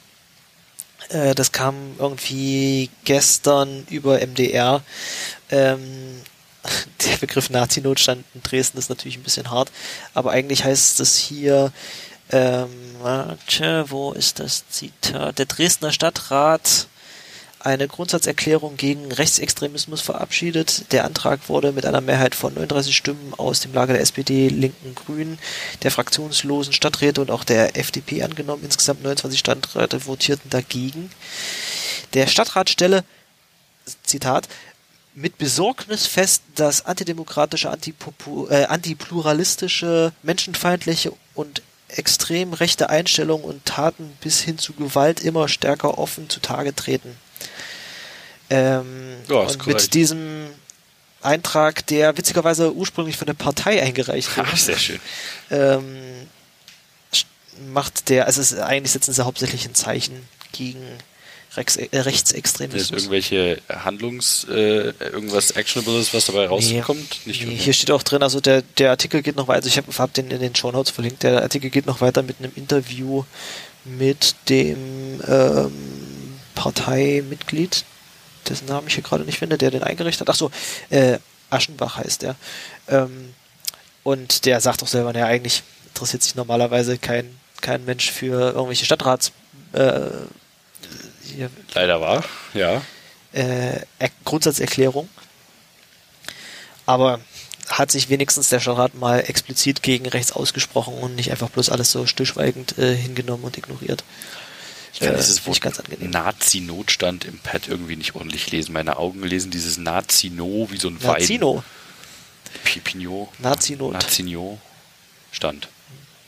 Weird. Naja, egal. Aber ich meine, Recht haben sie trotzdem und ich finde es schön, dass es nicht irgendwie abgelehnt wurde durch äh, Regierungsparteien. Genau. Schön fand ich auch den Tweet von jemandem vorgestern oder gestern. Ähm, genau.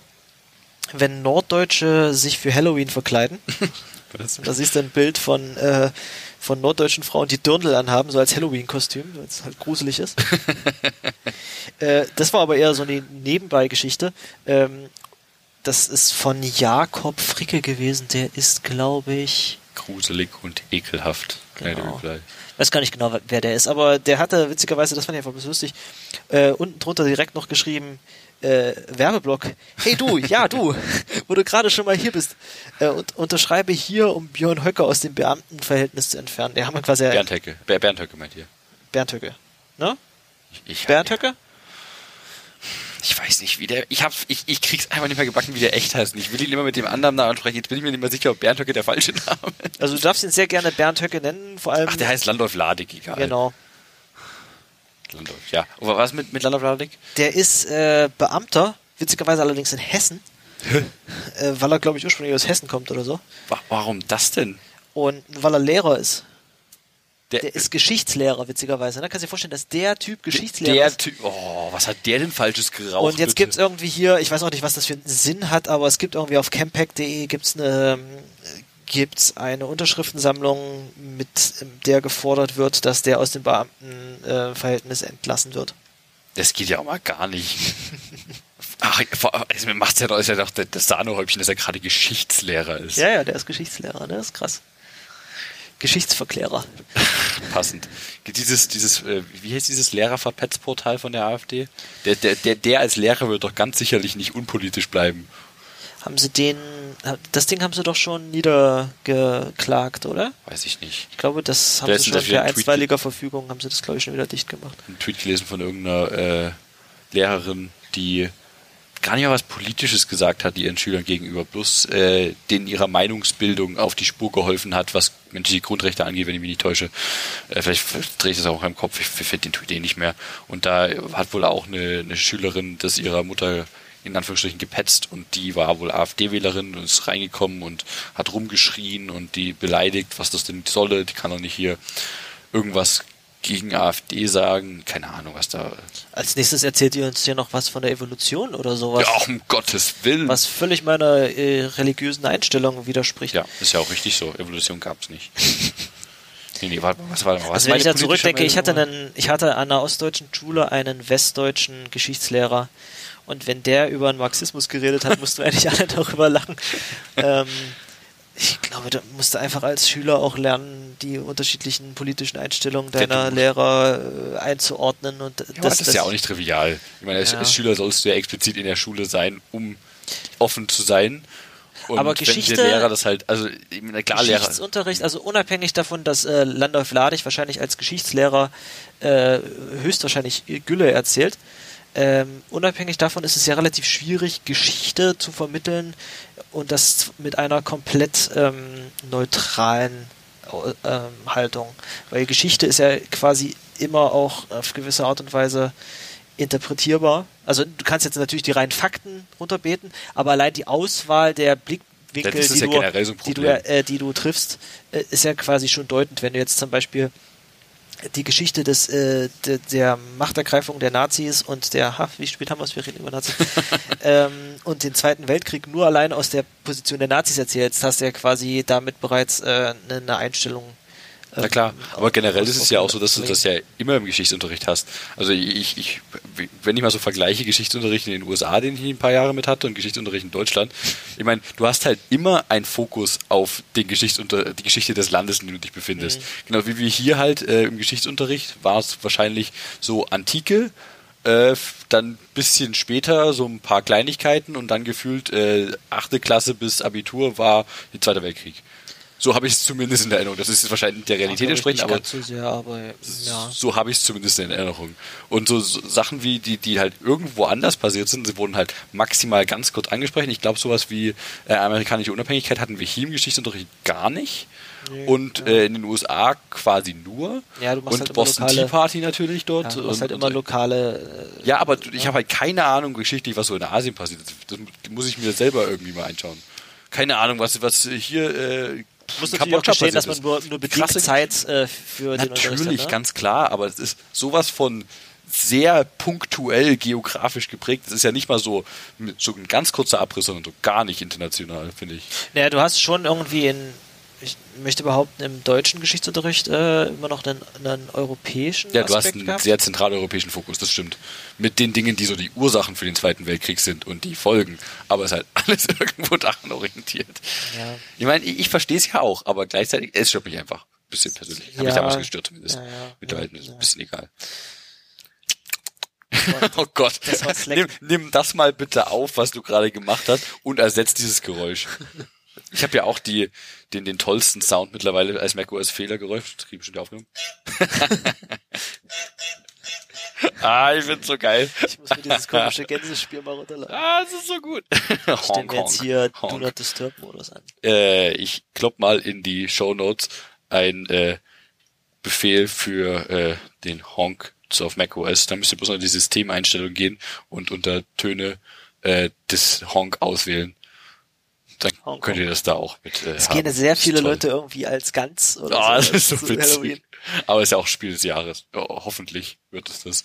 Also es gibt kein Spiel, was so viele Kann, Kannst du kannst du mal einen Link zu dem Spiel in die Show Notes machen? Ich habe auch heute erst von dir erfahren, wo dieses Meme überhaupt erst herkommt. Untitled Goose Game. Es ist wirklich ein großartiges Spiel. Unter anderem mit produziert von Panic. Das sind die Leute, die auch, äh, also generell so eine macOS-Entwicklerbude seit Jahrzehnten ich will fast Plura-Jahrzehnten sagen, ich habe keine Ahnung, wie lange es die gibt, aber mindestens ein Jahrzehnt. Mhm. Äh, die sind bekannt ja, 2009 für... ist es jetzt nicht so... Ja, ich weiß, ich, sicherlich schon länger. Damals hieß es zwar noch nicht Mac, OS, aber egal. Ähm, die haben unter anderem Transmit, diesen SFTP und andere Sachen klein. Das ist so... Wie ist macOS vorher? OS X, oh, OS 10. Ach so, stimmt, das hieß ja. ja und davon nochmal anders. Ähm, jedenfalls, und die haben auch Firewatch mit äh, produziert und ich, die haben, die haben mittlerweile, und die haben demnächst bringen die doch so ein eigenes Hardware-Spieldings raus mit dieser Kurbel an der Seite. Ach du Scheiße. Oh, das ist aber super witzig. Warte, warte. Das, das, das fand ich cool. Ich habe es auch mit mal, ich weiß nicht, ob ich es vorbestellt habe oder einfach nur haben wollte. Genau, Playdate, Coming 2020. Ja. So hieß dieses Ding aus. Die haben auch ein, äh, machen sehr gerne sehr große Webseiten. Oh ja. What the fuck? Sieht aus wie so ein Gameboy, aber hat eine kleine Kurbel an der Seite. Ja, tatsächlich. Und diese Kurbel kannst du halt, also drehen, ist eine Kurbel. Ja, ist eine Kurbel. Und Spiele Kann sind halt wieder aufladen? drauf ausgelegt. Nee, das ist tatsächlich ein Bedienmittel für das Spiel. Du hast dir so ein Spiel, wo du die Zeit vor und zurück kurbeln kannst. Es ist, äh, die haben halt, die haben halt einfach Spaß. Die produzieren von dem Ding auch, glaube ich, nur eine, nur eine Reihe von so und so viel Geräten und die haben, okay. die wollten einfach mal Spaß haben. Und ich, ich wäre bestimmt witzig bei Panic zu arbeiten. Ich glaube, den Link mal mit in die Show Notes. Ja, ich, ich würde auch gerne in der Forschungsabteilung von irgendeiner Firma arbeiten. Das macht bestimmt viel. Ich hatte, äh, das war zur WWDC 2016, habe ich so einen Typen kennengelernt, der ist, ist in der Forschungsabteilung bei Dyson tätig. Witzig. Der hatte auch gesagt, ja, wir haben hier unser selbstfahrende Autos. Warte mal, ihr seid doch Staubsaugerhersteller. So, ja, ja, wir machen, wir machen alles. Herr Kran. Okay, cool. Geil. Kann man bestimmt Spaß mit haben, wenn das Budget passend ist. Ja, cooles Gerät. Ähm, obwohl ich mir vorstellen könnte, wenn du in der Straßenbahn sitzt ähm, und dann an dem Ding rumleierst, gucken sie, also ich, ich weiß, dass ich irgendwie in der Straßenbahn mal hinter zwei so, so Achtjährigen stand, die mit, äh, die auf einem Gameboy Touch, war das Gameboy Touch? War das, Gameboy Touch? Nee, welcher Gameboy war das, wo du so ein, äh, so ein Stift dazu hattest? Ach, dieser DS. Der DS, ah, der, auf DS, äh, mit dem Stift rumgewischt haben wie blöde. Ah, das da war, war das, da war das, da war das Display unten schon stumpf. Ja, das, ist, das ist so, so Spiele gewesen, wo du halt wirklich denkst, die, die Hardware überlebt das so nicht und das tut sie auch nicht, das sieht man die Dinger, ja. Ja, bring das Spiel ruhig raus, dann kaufen die Leute innerhalb von drei Wochen den nächsten. Clever eigentlich. Wo ist nicht, ist es nicht bei, äh, bei iOS nicht sogar verboten, dass du irgendwie Hardware, die dich dazu ermutigt, ermutigt dein, Software, die, die ja. dich dazu anregt, dein Gerät kaputt zu machen? Ja, ja. Software, die dich dazu ermutigt, dein Gerät kaputt zu so machen? So wie diese iDrone, diese App, wo du dein Handy in die Luft wirfst und das äh, irgendwann ein Foto machst, damit aussieht wie so ein Drohnen-Selfie. Selfie. Das stelle ich mir mal geil vor. Das ist bestimmt noch geiler mit dem neuen iPhone, was, 11 Plus? Wo du diesen extremen Weitwinkel hast. Ja. Weil du. Sicherlich. Weil mit dem extremen Weitwinkel brauchst du ja weniger Fotos auf einmal, um irgendwie wirklich eine Kugel zusammenzustitchen funktionieren dabei. Ach, du meinst ja mal so gleich so viele Fotos machen, ja, wenn um das, Ein Spin hat's immer, wenn du es hochwirfst, ne? Das ja, kannst du ja eigentlich nicht wirklich ja, vermeiden. Klar, sicherlich, meistens, ja. Es ähm, nimmt ziemlich voraussagbar auch immer dieselbe Flugkurve an, wenn du es hochwirfst.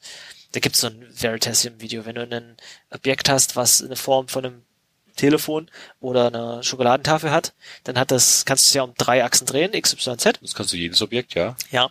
Aber wenn du dein Telefon nimmst und in die Luft wirfst und jetzt sagen wir mal um die äh, Z-Achse, also das, was aus dem Display rauskommt, okay. ja, dann kannst du das, äh, äh, nimmt es eine stabile Drehung ein, das geht. Und du kannst es um die Y-Achse drehen, also das, was einmal oben durchgeht. Okay. Das hat dreht sich dann auch gerade, wenn du es so an der Seite nimmst und drehst. Wenn du es allerdings versuchst, um die, was bleibt jetzt noch übrig, um die X-Achse dann, dann um die X-Achse zu drehen. Ja. Ja, also wenn jetzt dein Telefon wirklich so nimmst, äh, äh, unten anfasst und äh, versuchst so einen Flip zu machen, so einen Flip zu machen, dann macht es dabei immer noch einen, einen Umschlag über die anderen Achsen. Huch, okay. Das ist nicht stabil. Okay, Show Notes. Veritasium Video. Das will ich doch auch mal sehen dann. Ähm, und dementsprechend kannst du, glaube ich, schon relativ gut vorausahnen, was für eine Flugkurve dein Telefon einnehmen wird, wenn du es hochwirfst. Und wenn das eine Kamera mit einem extre mit einem entsprechend kurzen Auslöse Okay, das ist eine super witzige und einem großen Blickwinkel hat, dann kannst du wahrscheinlich auf einem gewissen Punkt, wenn du es gut genug drehst, mit ein paar Fotos bereits eine Es wäre echt witzig, wenn du mit so, So ein einem Schnipp Planetending des. Handys Ja. und einem guten Fang gleich hier wirklich eine, eine 360-Grad-Aufnahme hättest. ja. Äh, Also, Also ich überlege bloß, weil es gibt ja diese wirklichen 360 Grad Kameras und die sehen eigentlich bloß aus wie wie eine Fernbedienung. Die haben auch bloß zwei Kameras, ja, eine die, vorne und eine hinten. zwei Weitwinkel auf beiden Seiten und die machen Also, einfach große Bilder und stitchen Kenn, zusammen. kennst du die Videos von Corridor Crew? Nee. Nee, The Corridor Crew ist so ein YouTube-Channel, das sind einfach so ein paar, das ist ein, ein Filmstudio, ist es nicht, aber es ist ein, so ein Visual Effects äh, Studio aus, aus Los Angeles. Die haben ziemlich guten YouTube-Channel, den ich in letzter Zeit immer mal. Ähm, die haben vor allem so Videos, äh, VFX Artists, äh, VFX Artists React. Und Okay. dann sitzen sie einfach auf dem Sofa und schauen sich irgendwelche Visual Effects Ich glaube, auf so Film hast du mir schon mal geschickt gehabt. Genau, das bekannt gibt's noch mit Stuntman React, weil die dann einfach Leute kennen und dann laden sie Stuntman ein und die reagieren dann und analysieren. cool. Und die machen aber auch so Spaßvideos, wo sie einfach eine 360-Grad-Kamera vorne auf einen Pfeil klemmen und den Pfeil dann mit dem Bogen einmal durch den Park schießen. Und Oh, dann kannst du, ich gerne mit einer VR-Brille einfach das, mal anschauen. und das haben sie sich mit einer VR-Brille Oh, angeguckt, wie cool. Weil du nämlich, du fliegst und das wird dann stabilisiert, die Kamera kann sich drehen, wie sie will, na, und dann kannst du einfach den Horizont stabilisieren Oh, wie und dann kannst du dich äh, in diesem fliegenden Pfeil in jede Richtung umgucken. Oh, wie cool ist das denn? Genau. Fuck, ich, ich wollte mir ja echt mal eine VR-Brille kaufen. Wenn irgendwer eine gute Empfehlung hat für irgendwas, was ich halt so versatile für auch für solchen Bullshit nehmen kann. Ich will mal was haben. Ja, und dann mit so einer Oh. Drohne, mit einer VR-Brille durch die Luft fliegen. Oh. Das auch. Genau, Was das, ist so eine coole neue Drohne, die will ich auch mal also schau dir mal, Oh. schau dir mal Corridor Crew, den, äh, den YouTube-Channel an. Ich packe mal in die Shownotes. Ähm, die, ähm, Damn. die machen eigentlich, glaube ich, lauter Zeugs, was dir gefallen könnte. Die haben auch dieses ähm, Boston Dynamics Fake-Video gemacht. Von denen ist das. Genau. Das ist äh, einfach jetzt hier in unserem Shownote Bucket jetzt mit drinne. Nice. Genau. So. So, weil wir ja schon nicht mehr über Go reden dürfen, dürfen wir noch über funktionale Programmierung reden? Du hast dir irgendwas für verlinkt gehabt? Ja, wir hatten vorhin über C und Objective-C und wie es alt ist geredet und ich habe neulich mal wieder einen Talk gehört äh, oder einen, einen Vortrag von irgendeiner Lisp-Konferenz oder sowas sogar.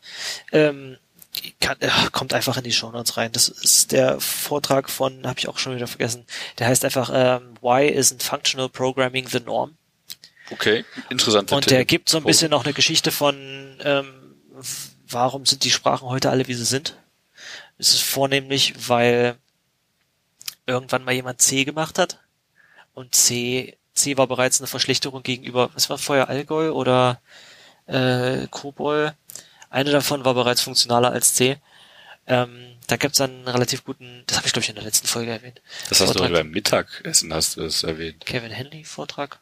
Ähm, zumindest das Problem ist, dann gab's Objective-C und C++ ja quasi fast zeitgleich, die einfach bloß C mit Klassen waren, weil irgendwie jemand gedacht hatte, ach ja genau, ähm, es ging um Objective, äh, es ging um Object-Oriented Programming. Und was ist an Object-Oriented Programming geil? Na, du hast Klassen, die kombinieren ähm, Daten und Verhalten ähm, und die können voneinander erben. Das hat sich irgendjemand für die Sprache, habe ich vergessen, kommt in dem Vortrag vor, ausgedacht. Ähm, der hat sein Verfall, der hat halt sein objektorientiert äh, Paradigma damit beschrieben. Äh, und das haben dann Leute für zum Beispiel Objective-C aufgenommen oder für C mit Klassen, was dann zu C++ wurde. Und dann ein, zwei Jahre später sagt der ursprüngliche Typ, ja, eigentlich habe ich nicht das mit Objektorientierung gemeint. Mit so. Objektorientierung habe ich eigentlich gemeint, dass du Objekte hast, Instanzen hast, die sich Nachrichten hin und her schicken können, Message Passing, was du Uh. bei Objective-C ja auch irgendwie hast. Irgendwie, das ist so das Kernkonzept Genau, der Sprache. aber dass du Klassen hast, die Funktionen implementieren, die von anderen Klassen erben und dann diese Funktionalität überschreiben oder mitvererben oder was weiß ich, genau dieses Problem von Inheritance, was du bei C, C++, Java, äh, C++, Java, was weiß ich, hab, hast, wo du nicht weißt, benutze ich jetzt die Funktion von der, äh, von, von, von der Klasse oder von der Vaterklasse äh, oder Parent-Klasse, das ist so das Hauptproblem und das hast du eigentlich, das gehört eigentlich für denjenigen, der das den Begriff Object-Oriented äh, ursprünglich gecoint hat, nicht wirklich mit dazu.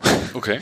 Witzigerweise. Und du siehst ja, wir reden zum 5000. Mal in diesem Podcast darüber, dass diese Art und Weise von Objektorientierung hier bereits wieder verschwindet.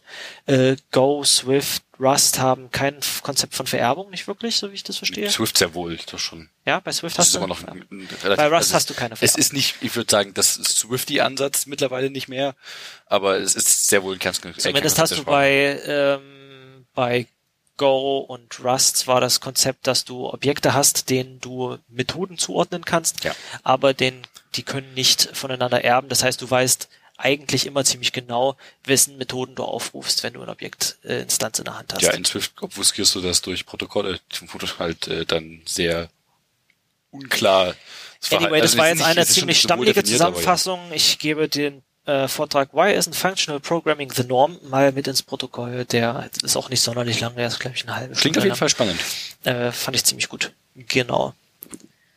Ähm, wir haben gesagt, wir wollten einen kurzen machen. Wir sind jetzt bei knapp über einer Stunde. Also wahrscheinlich für die, für die Hörer, die jetzt auf die Uhr gucken, sind wir noch nicht bei einer Stunde, weil wir immer ein bisschen früher aufnehmen. Äh, äh, weil wir ein bisschen früher die Aufnahme starten. Ähm, wollen wir weiter über Pix reden? Äh, ein, warte mal, ein, kann ich auch als Pick machen, ist ja kein Unterschied. Ein, ein Ding hier habe ich noch, weil ich es ein witziges Projekt fand. Das Ding heißt Schgit oder SHH-Git. Ich vermute mal Schgit. ist ein äh, witziges Tool, das äh, jemand gebastelt hat, wie, wie so viele Tools. Und zwar geht es darum, dass äh, DevSecOps, The Art of Embedding Security into the Software Development Lifecycle, äh, ein Ding ist, was viele Leute als Threat Vector wirklich äh, äh, oft äh, Vergessen. un- underestimaten, ja, wie er hier schreibt. Ähm, und äh, einfach mal oft API-Keys mitcommitten, äh, irgendwelche Logs mitcommitten, äh, Dinge, alles mögliche an, an Dingen, die eigentlich nicht mit in einem Repo liegen sollten. Ich habe die Seite jetzt einfach mal aufgemacht und der lädt jetzt irgendwie weitere Einträge in dieser Tabelle nach. Was passiert hier? Diese Seite, äh, die beobachtet Recent Commits auf äh, GitHub, äh, GitLab und äh, ich glaube Public Bitbucket. Also Public GitLab, Public Bitbucket und GitHub. Und schaut einfach nach, wenn das keine Forks sind, wenn das irgendwie eine benötigte Menge an Stars hat, das Repo oder so, oder auch nicht, dann schaut es da in die Commit-Diffs rein, weil du kriegst ja von GitHub oder von den anderen auch einen gewissen Stream an neuen Commits Ja. und schaut einfach mal rein, matcht hier irgendwas auf irgendwelche API-Keys oder auf Ah, ja. irgendwelche Log-Files oder auf Pri Pri Pri äh, Private Keys oder auf SQLite-Database-Files und, und liste die halt so lang, weil du diese Seite öffnest, einfach der Reihe nach auf. Ich habe die Seite jetzt offen, seitdem wir Chef, aufnehmen. nein, Ich habe hier, würde ich grob schätzen, 150 Einträge von diversen, ähm, also KDE Wallet Manager Database. What? vieles ist natürlich hier KeyPass Passwort Manager. äh, Potential Private Keys sehe ich hier viele, Config-PHPs, äh, Logdateien, äh, diverse Django Configuration Files, immer so ein Klassiker. Ähm, viel, vieles davon bringt dir nichts, aber da sind auch viele, ziemlich viele äh, AWS oder Google API Keys dabei. Ähm, was soll halt nicht daran? ähm, ich glaube, äh, AWS ist sogar so clever, die machen das auch, ich glaube, das beschreibt er auch in seinem Podcast, äh, in seinem, in seinem Blogpost. AWS äh, schaut die ganze Zeit, was so Commits auf GitHub sind und wenn sie da AWS Keys sehen, dann invalidieren sie die sofort. Glaube ich. Ich meine, AWS macht das. Was ja auch clever ist, ist geil. aber ist natürlich ein krasser Aufwand, den die dafür betreiben. Nee, das ist aber auch super, weil es hat uns auch schon mal den Arsch gerettet. Das hat Ah, mal auch okay. ein Student bei uns äh, Credentials für irgendeinen Third-Party-Service eingecheckt. Und wir haben Public seitdem Group, immer noch kein neues Passwort dafür gekriegt. Oh. Weil die das gemerkt haben äh, und gesagt haben, oh, das Passwort hier ist jetzt hier auf GitHub aufgetaucht, wir machen das mal aus. Ähm, könnt ihr ein Ticket machen, um das wieder aufzumachen. Cool. Aber ey, immerhin haben sie es halt gemerkt. Das ist schon echt ja, was das ist wert. ziemlich nice. Kriegst ja auch von GitHub jetzt teilweise schon relativ gute Hinweise. Also du kriegst irgendwie von Dependabot, was deren eingebauter Renovate-Bot ist quasi, Den kannst du aktivieren, der ist nicht kannst du aktivieren, aber von dem kriegst du jetzt auch Hinweise, das sind jetzt auch in den letzten Tagen zwei Pull-Requests auf Repos aufgegangen, die eigentlich schon lange tot sind, wo ich mit darauf hänge, wo festgestellt wurde, die Dependency hier, da hast du eine Vulnerability drin, ich zieh das mal für dich hoch. Ja, cool. das bauen sie auch mal weiter aus. Das ist mit, mit die supporteten Das ist auch eigentlich genau das, was man von so einem Service möchte, wenn der genügend Integration, also sowas wie GitHub, wenn es genügend Integration mit den Paketmanagern hat oder bereits genügend Integration mit anderen Services, die dir sagen können, uh, da ist eine, normalerweise eine Config-Datei, die nicht eingecheckt werden sollte, dann ist es geil, wenn es dir das sagt. Ja, was ich übrigens sehr clever finde an dem Dependabot, ist, dass sie die CVEs nicht, äh, die dir verlinkt sind, nicht offen beschreiben, sondern bloß die Dependency in den PR hochziehen, damit du nicht explizit einfach nur rumgehen kannst und schauen kannst, ah, da hat der Dependabot irgendwas aufgemacht, der PR ist noch nicht gemerged, lass das mal schnell abusen.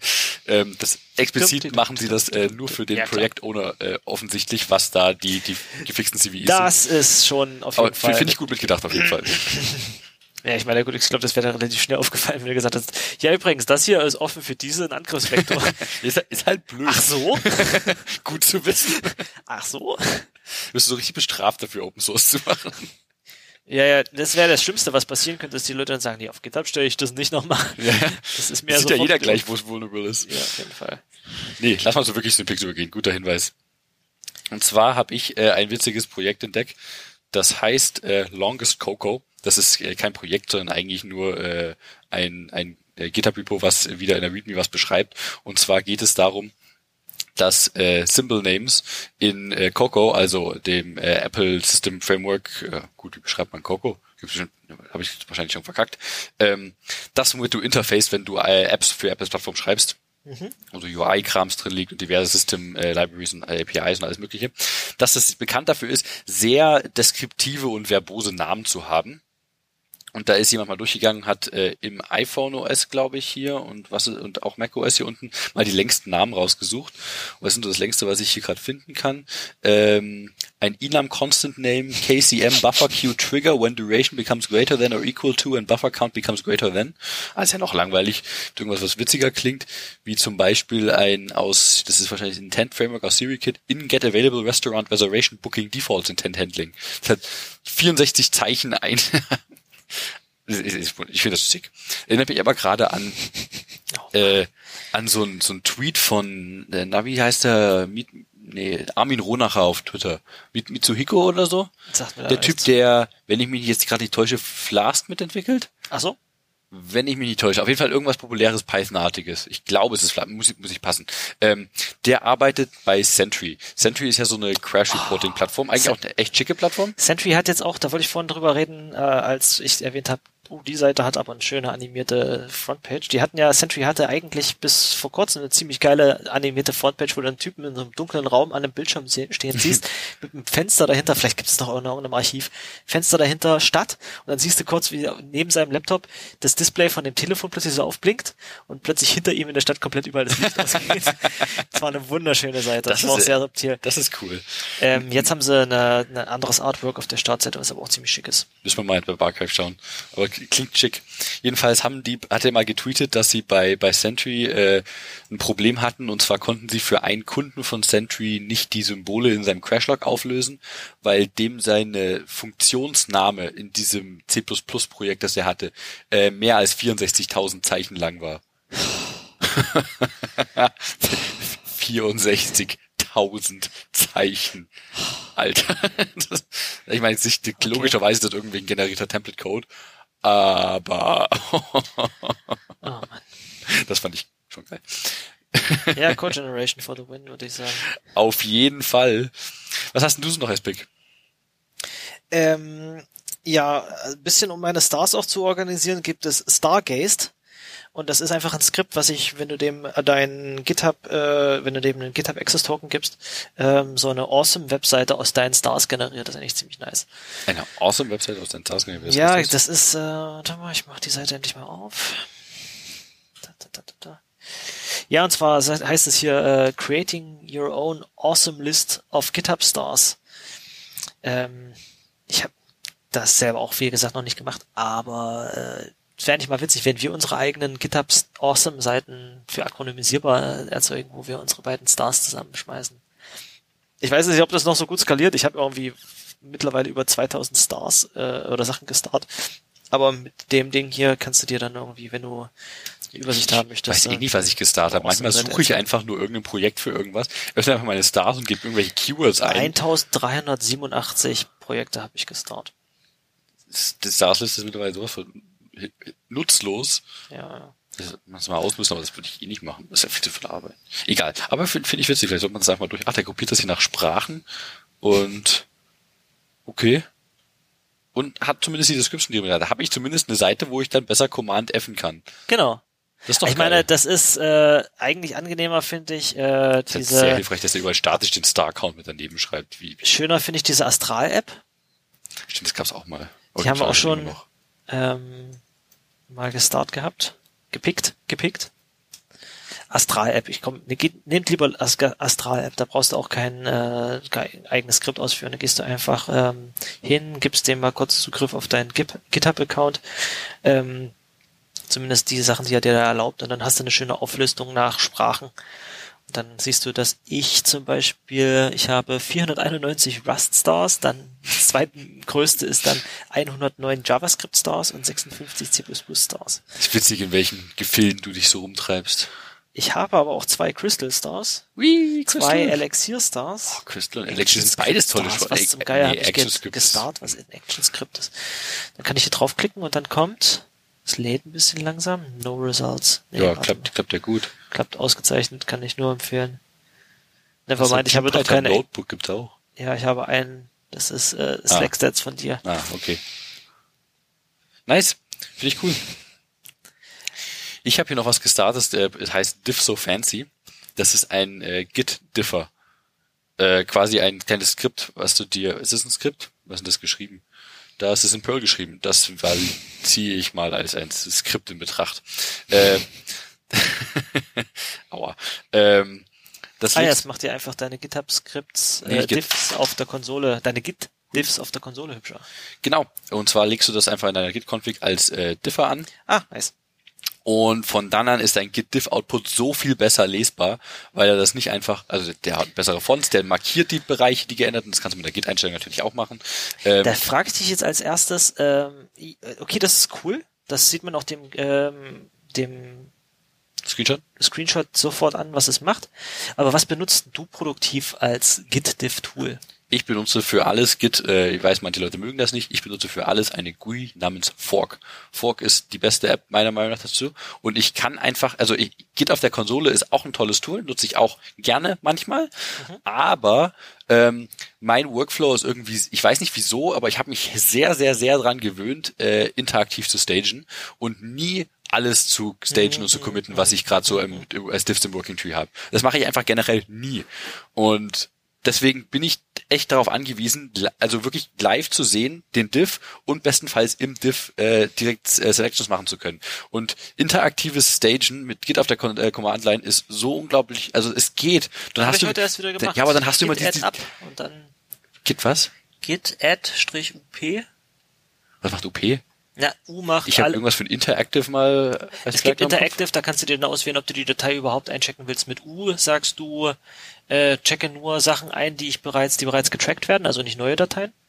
Und P macht äh, Patch und dann fragt er dich bei jeder Datei, möchtest du das einchecken und dann kannst du die einzelnen Bereiche noch splitten. Das, ja, aber das ist so mühsam mit dieser, da hast du so 20 mühsam, Zeichen gegeben, für sind die, ob, äh, die Commands, die du nutzen kannst, so ja, toll, das ist absolut unbedienbar.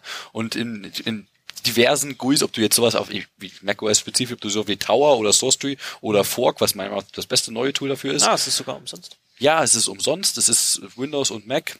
Nice. Es ist ein echt schickes Tool. Und das ist halt, sehe ich halt den ganzen Diff. Ich kann entweder ganze, äh, wie nennt man Bereiche? Nee, äh, da gibt es so einen Begriff für äh, einen, na? Ja, ähm, das da. Ähm, nicht Chunk, sondern. Sind die sogar Chunk? Mal vor aufmachen, dann sehe ich sie schon. Äh, Schön, dass in dem äh, Screenshot hier Yahuda Katz vorkommt. Hat er da eventuell dran mitgebaut? Weiß ich nicht. ich glaube nicht. Ähm, die, aber ich kann halt auch einfach hier äh, dragen mit der Maus, um einzelne Zeilenbereiche zu markieren und sagen, ja, ich möchte nice. die hier stagen oder ich möchte die einfach discarden. Das ist einfach, und es ist sehr einfach durch Tastenkürzel das, heißt, der, das heißt, es hat einen Code Viewer mit eingebaut, ja? Es hat einen Code Viewer eingebaut, sieht so hier aus, ich kann es ja mal kurz zeigen. Ah, ja. So sieht es aus, ich kann ja einfach hier durchscrollen, ich kann hier Bereiche markieren, sagen, ich möchte direkt das stagen oder discarden und das alles dann, ich bediene das Ding hauptsächlich durch Tastaturkürzel und es hat auch ein paar sehr tolle Features, zum Beispiel, wenn du den Branch wechselst und du hast gerade äh, Dirty Changes drin, mhm. dann sagt dir so, äh, möchtest du die so wie andere GUIs oder Git das selber machen, du musst die erstmal committen. Aber vor gibt dir zusätzlich noch die Option, ja warte mal, äh, willst du vielleicht die stashen und nach dem Switch reapplyen? Weil das, das ist, was ich meistens haben möchte. Und das ist einfach das, das erste Programm, was das äh, kann. Ich, ich, ich finde Fork super toll. Das nice. ist mein, mein absolutes Lieblingsprogramm äh, geworden, was äh, Git angeht. Und ich nutze eigentlich nur noch das. Nice. Das ist toll. Das ist sehr, sehr, sehr, sehr, sehr toll. Git-fork.com. Tun wir die Show Notes. Also ich habe mich selber dabei erwischt, wie ich zum Beispiel vom Organisieren, so, ja, zum Organisieren von Branches oder zum Code Reviewen GitLens mehr und mehr verwende. GitLens war das VS Code Plugin, oder? Das ist ein VS Code Plugin und du hast dann quasi eine auf der linken Seite, es sieht ähnlich aus wie hier, aber es ist direkt in deinem VS Code drin, ähm, so eine Liste, Auflistung von allen Remotes und den Branches, die da drin liegen. Du hast dann mhm. zum Beispiel auch deine lokalen Branches und dann kannst du einfach einen Branch aufklicken, ohne den ausgecheckt zu haben. Und dann siehst du die in einer Ordnerstruktur, die Dateien, die da drin sind und kannst die anklicken, siehst die Diffs da drinne. Äh, Diff View und äh, einchecken ist auch in VS Code schon ziemlich angenehm. Also für Sachen auf Arbeit nehme ich eigentlich nur noch das. Das ist cool. Aber auch sowas ja wie, ich wechsle mal den Branch, aber nehme irgendeine Datei mit, das mache ich auf der Konsole mal schnell, da bin ich eigentlich da. Okay. Das ich so ist ja auch nicht verkehrt drinne. Ich finde eigentlich auch ganz cool, die, dass Xcode da jetzt immer weitergeht und äh, weiteren Support äh, für Source Control mit einbaut. Ich nutze Xcode eigentlich nicht für Source Control, also ich committe nicht mit Xcode, ich äh, pushe pulle nicht mit Xcode, ich rebase nicht mit Xcode, ich weiß nicht, ob das kann. Ähm, aber was ich toll finde, ist das Git-Gutter in Xcode weil das halt auch so weit geht und sagt, hier, warte, äh, diese Änderung übrigens, das ist gleich direkt ein roter Balken dran, wenn du die so committest, dann wird das ein Konflikt. Und das finde ich einfach geil, wenn das im Editor direkt mit drin steht. Weil mhm. Xcode einfach, ich, ich, also fast alles an Code, was ich aktuell schreibe, ist Xcode. Ähm, und das, das finde ich einfach ein nettes Feature. Genauso wie es halt äh, grau markiert Dinge, die committed sind, äh, aber noch nicht gepusht, oder? Oder? Ich glaube. Ich glaube, aber auf jeden Fall markiert das das irgendwie. Äh, aber das, das finde ich einfach ein, ein, schönes Feature für einen Editor. Das gefällt mir. Nicht schlecht. Hat, äh, hat Xcode mittlerweile wieder Win-Bindings? Nee. Das, das war das, das, den Radar-Thread habe ich mir auch durchgelesen, als ich bei Apple war. Da gab es viele Kommentare, auch sehr viele interne Kommentare. Das, das wäre toll. Also noch nicht. Hm, nee. Wenn vielleicht, wenn irgendwann die Plugin-Infrastruktur wieder äh, ausgebaut wird, dann, dann wäre das ja mal vielleicht was, was vielleicht wieder aufleben könnte. Das war auf jeden Fall schick.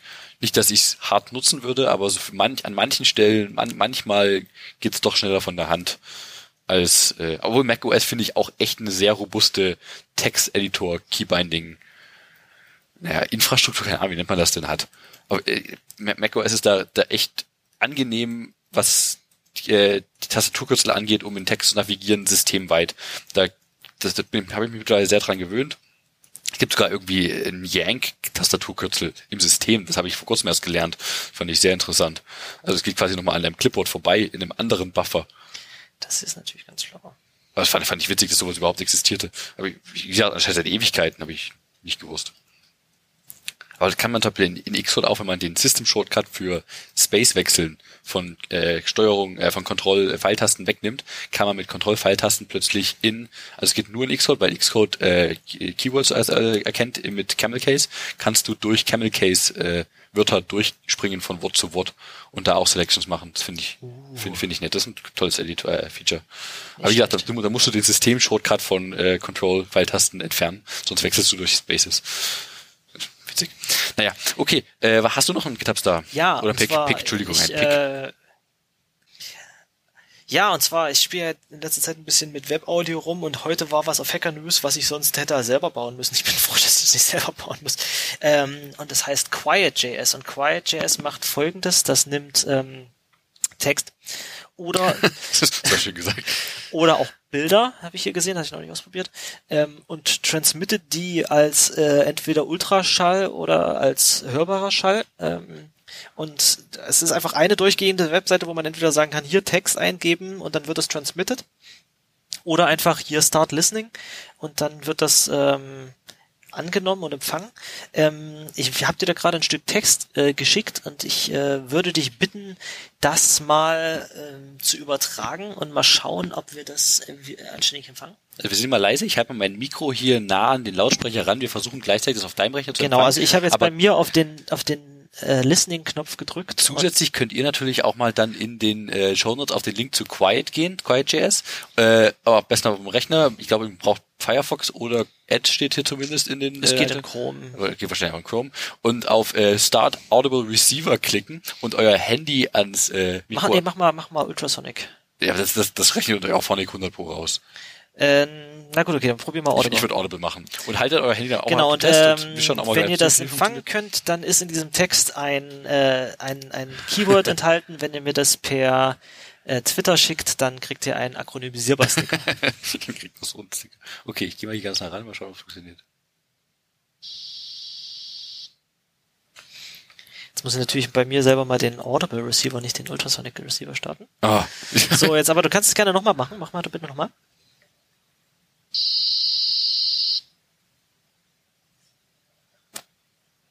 Also meiner hat's nicht empfangen. Probier das mal bitte mit Ultraschall. Okay. So, listening.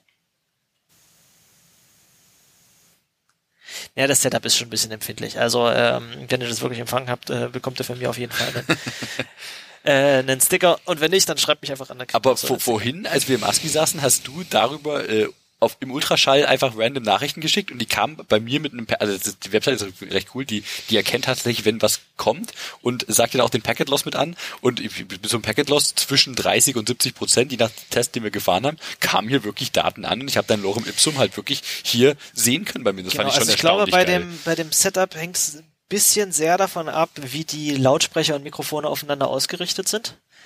Aber ähm, es wird, also ich meine, wir haben jetzt hier versucht gerade was über Laptop-Lautsprecher auf circa 60% Lautstärke äh, in ein Mikrofon reinzupipen, was wir dann nochmal rumrechnen, äh, sogar bis zu dreimal also einmal bei dir, äh, bis es durch, äh, durch Reaper läuft, dann einmal durch Auphonic und dann nochmal bei Simplecast. Wenn da wirklich was am Ende bei rumkommt. Simplecast encodet das Simplecast noch, macht nochmal irgendwie Bullshit. Und, und wenn, wenn da am Ende wirklich was bei rauskommt, was sich irgendwie dekodieren lässt, dann wäre das schon mega cool. Ich, ich kann es nicht glauben, aber das wäre schon irgendwie geil. Nice. Kriegen wir vielleicht irgendwie die Datei hier nicht, äh, nicht raus, was der an Rauschen erzeugt und können das einfach an den Podcast hinten dranhängen oder ersetzen an der Stelle oh, gerade? da hast du jetzt das nächste Bastelprojekt hochgetragen. Ich könnte eventuell... Du hast doch von Webaudio Ahnung. Kannst du das nicht irgendwie in der Datei streamen? ich will jetzt aber auch nicht unnötig Mühe machen. Ja, es geht bestimmt, ob ich es wirklich machen möchte. das wird zumindest die Chancen stark erhöhen, dass das funktioniert am Ende. Wir machen halt jetzt immer äh, subliminale Nachrichten in unseren äh, podcast Es wäre doch super witzig, wenn einfach schon die ganze Zeit, also nicht, dass jetzt jemand pro nachhören würde, weil äh, es ist natürlich nicht so wink wink, äh, irgendwelche Ultraschall-Nachrichten hier in dem Podcast embedded das, werden. Ähm, hatte ich eigentlich dann fest vor, während meines, äh, also als als Reveal von meinem Web-Audio-Talk, den ich äh, irgendwann demnächst halten werde, Weil ich die ganze Zeit mache, dass ich die ganze Zeit sage, übrigens nehmt mal euer Telefon raus und geht mal auf diese Seite und wenn ihr jetzt auf Empfang drückt, dann bekommt ihr übrigens gerade diese Nachricht oder sowas. Cool. Ähm, aber das ist zumindest ein ziemlich cooles Projekt, hat natürlich auch äh, ein, ein Stückchen äh, WebAssembly mit eingebaut, weil die ursprüngliche Library, auf der das basiert, die natürlich äh, Text in den Frequenz, Audiofrequenzbereich kodiert, ist libfac, also FEC ähm, die wahrscheinlich in C geschrieben ist, weiß ich nicht genau. Ähm, cooles Teil und äh, demonstriert mal wieder, wie man, was man nicht alles mit dem Webbrowser alles machen kann. Auf jeden Fall. Vor allem generell mit, mit Audio auch. Also wenn man ist ja noch, wie man früher irgendwelche Daten, äh, eigentlich einmal abstruse Datenmengen versucht hat, über Infrarot zwischen zwei äh, zwischen zwei prähistorischen Mobiltelefonen zu versenden und dann, ich schicke jetzt dieses Bild oh shit, das dauert einen Tag. Ja. ähm, einzelne Musikdateien per Bluetooth auf ja. dem Schulhof Oh ja, oh ja. Aber vor allem, das war der uralt Bluetooth Ich damals. muss wieder hoch, die Pause ist vorbei. Ja, warte noch schnell. 20 Minuten lang zwei Telefone nebeneinander halten, um irgendwie eine M3 Megabyte MP3 MP3 gab's damals schon? Ja, klar. Was denkst du dir, wie alt ich bin? Anyway, äh, es funktioniert. Wenn dich dein Alter anfühlt, dann gibt's ja irgendwelche LPs getauscht werden auf dem Schulhof. du kannst, weißt du, wie du Schallplatten gut bootleggen kannst? Mit Holzleim. Ah, stimmt, stimmt, da habe ich mal ein Video gesehen auf YouTube. Das sah aber, das war so sehr äh, nicht in, äh, satisfying. Also das ist schön eingestrichen mit Holzleim, am Ende so dieses Abziehen. Oh, oh, oh, das hat, das war toll. Wir wollen doch hier keine ASMR-Anspielung mehr machen. Das, das war, das war visuell, visuelles ASMR. Also. Aber es hat auch dieses geile Geräusch. Und du hast quasi in dem, in dem Moment die gesamte Schallplatte einmal gehört. Das erinnert Zwar irgendwie immer ein Teil vorwärts, während du gleichzeitig Teil rückwärts und fünf Spuren parallel gehört hast, aber. Klappt das so? Ich erinnere mich gerade an einen, äh, na, das war letztens ein Hacker News Post von wegen das Internet Archive hat angefangen LPs von irgendeiner Bibliothek in Amerika zu digitalisieren und da war noch ein Bild dabei, wo sie haufenweise Rechner hatte mit äh, mit so äh, na Schallplattenspielern, die aber digital angeschlossen wurden an den Rechner und dann haben sie die einfach transferiert. Und dann gab's aber Kommentare, dass das ja, also dass die Person noch nie einen Schallplattenspieler gesehen hat, der einfach ohne Zutun eine ganze Schallplatte am Stück fehlerfrei abspielt. Und dass es doch viel cooler wäre, und da war so ein verlinktes Projekt. Ich, ich, ich ärgere mich gerade sehr, dass ich das nicht schon hier mit ins Fett geschmissen habe.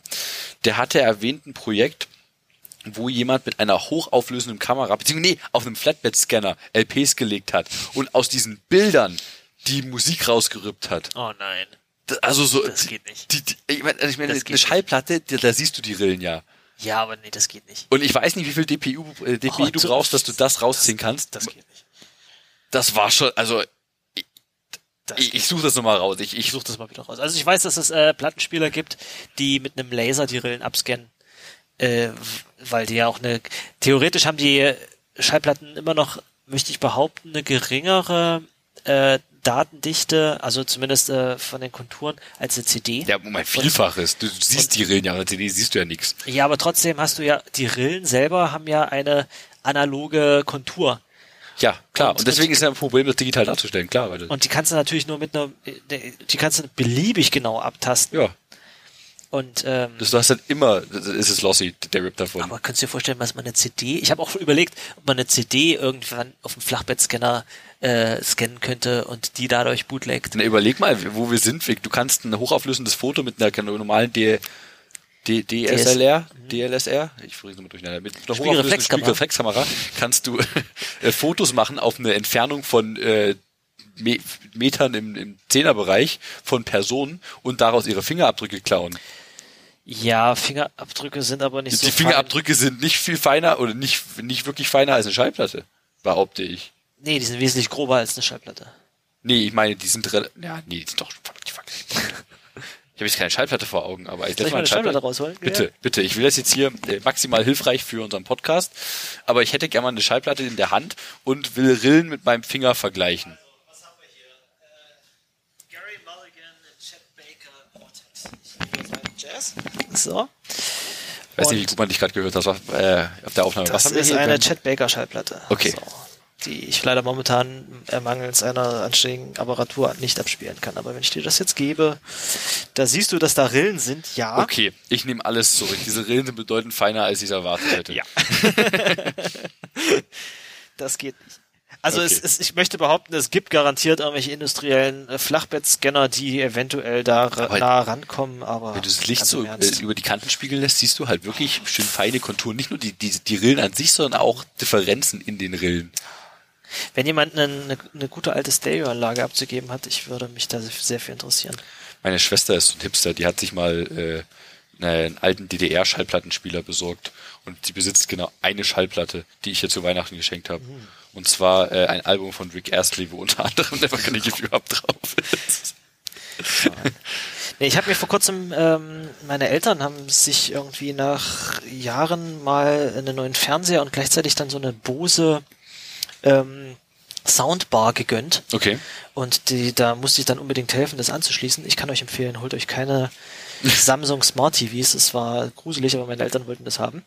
Ähm, und dann haben sie ihre ähm, 35 Jahre alten ähm, Lautsprecher Stereoboxen rausgeschmissen und ich habe mich natürlich sehr gefreut, die einfach mitzunehmen. Natürlich.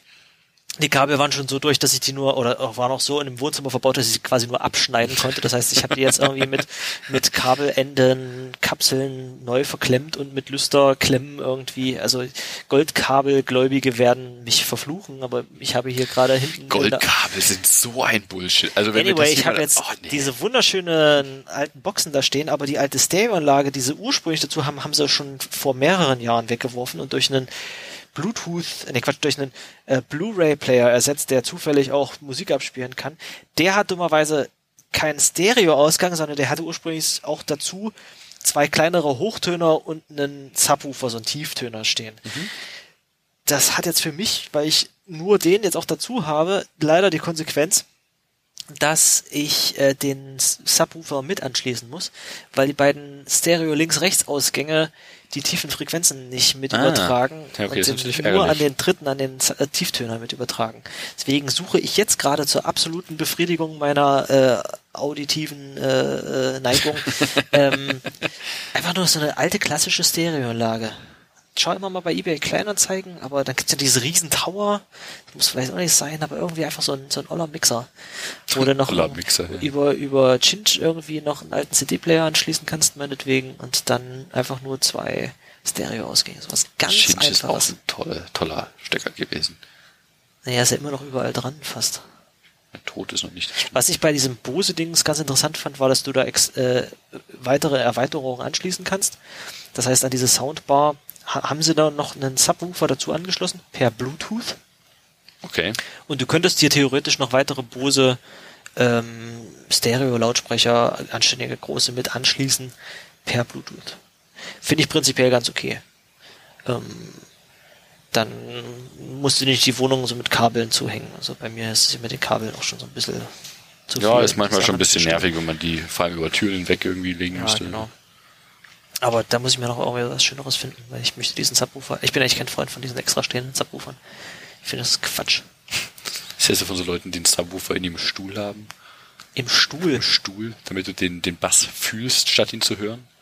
Also auch mit hörst, aber vor allem mit spürst im tieferen Magen. Sitzmöbel sind mir ehrlich gesagt so ein bisschen suspekt. Dein, dein Sitzmöbel vibrieren, du musst es bloß spüren in dir. So Trompeten von Jericho-Style. Musst du, musst dir schlecht werden vom Bass. Trompeten im Arsch. Ja, literally. Okay, ich glaube, wir haben gerade einen Punkt überschritten. Ja, das äh, ist das jetzt ein Folgentitel oder was? Trompeten im Arsch. Vibrierende Sitzmöbel. Ähm, du hast noch äh, ein Projekt, Echt? wo du LOL dahinter geschrieben hast. Ach so, ich weiß nicht, wie das erwähnt wurde. Äh, ich fand es bloß witzig, da hatte der äh, ehemalige Folgengast Jupp, hi Jupp, äh, ein, ein GitHub-Repo, was ich von ihm zufällig entdeckt habe, weil ich letztens meine Mensa-App ja geschrieben habe. Vor acht Jahren letzte Aktivität. Die Aktivität in diesem Repo ist äh, ziemlich genau zehn Monate bevor ich mein Studium angefangen habe, die letzte Aktivität, hat Jupp eine Web-App für die äh, Studentenwerk Dresden geschrieben, wo man anscheinend schauen kann, was man so was zu essen gibt. Ich habe es ehrlich gesagt noch nicht ausprobiert. Tut mir sehr leid, aber ich find's ich fand's witzig, dass hier einfach das Ding heißt Hungry. Das ist ein schöner Name. Ja. Wenn du mal so überlegst, ne, wo du sagst, das war was, wie viele Jahre bevor du dein Studium begangen hast? Zehn Monate, nicht Jahre. Ach so.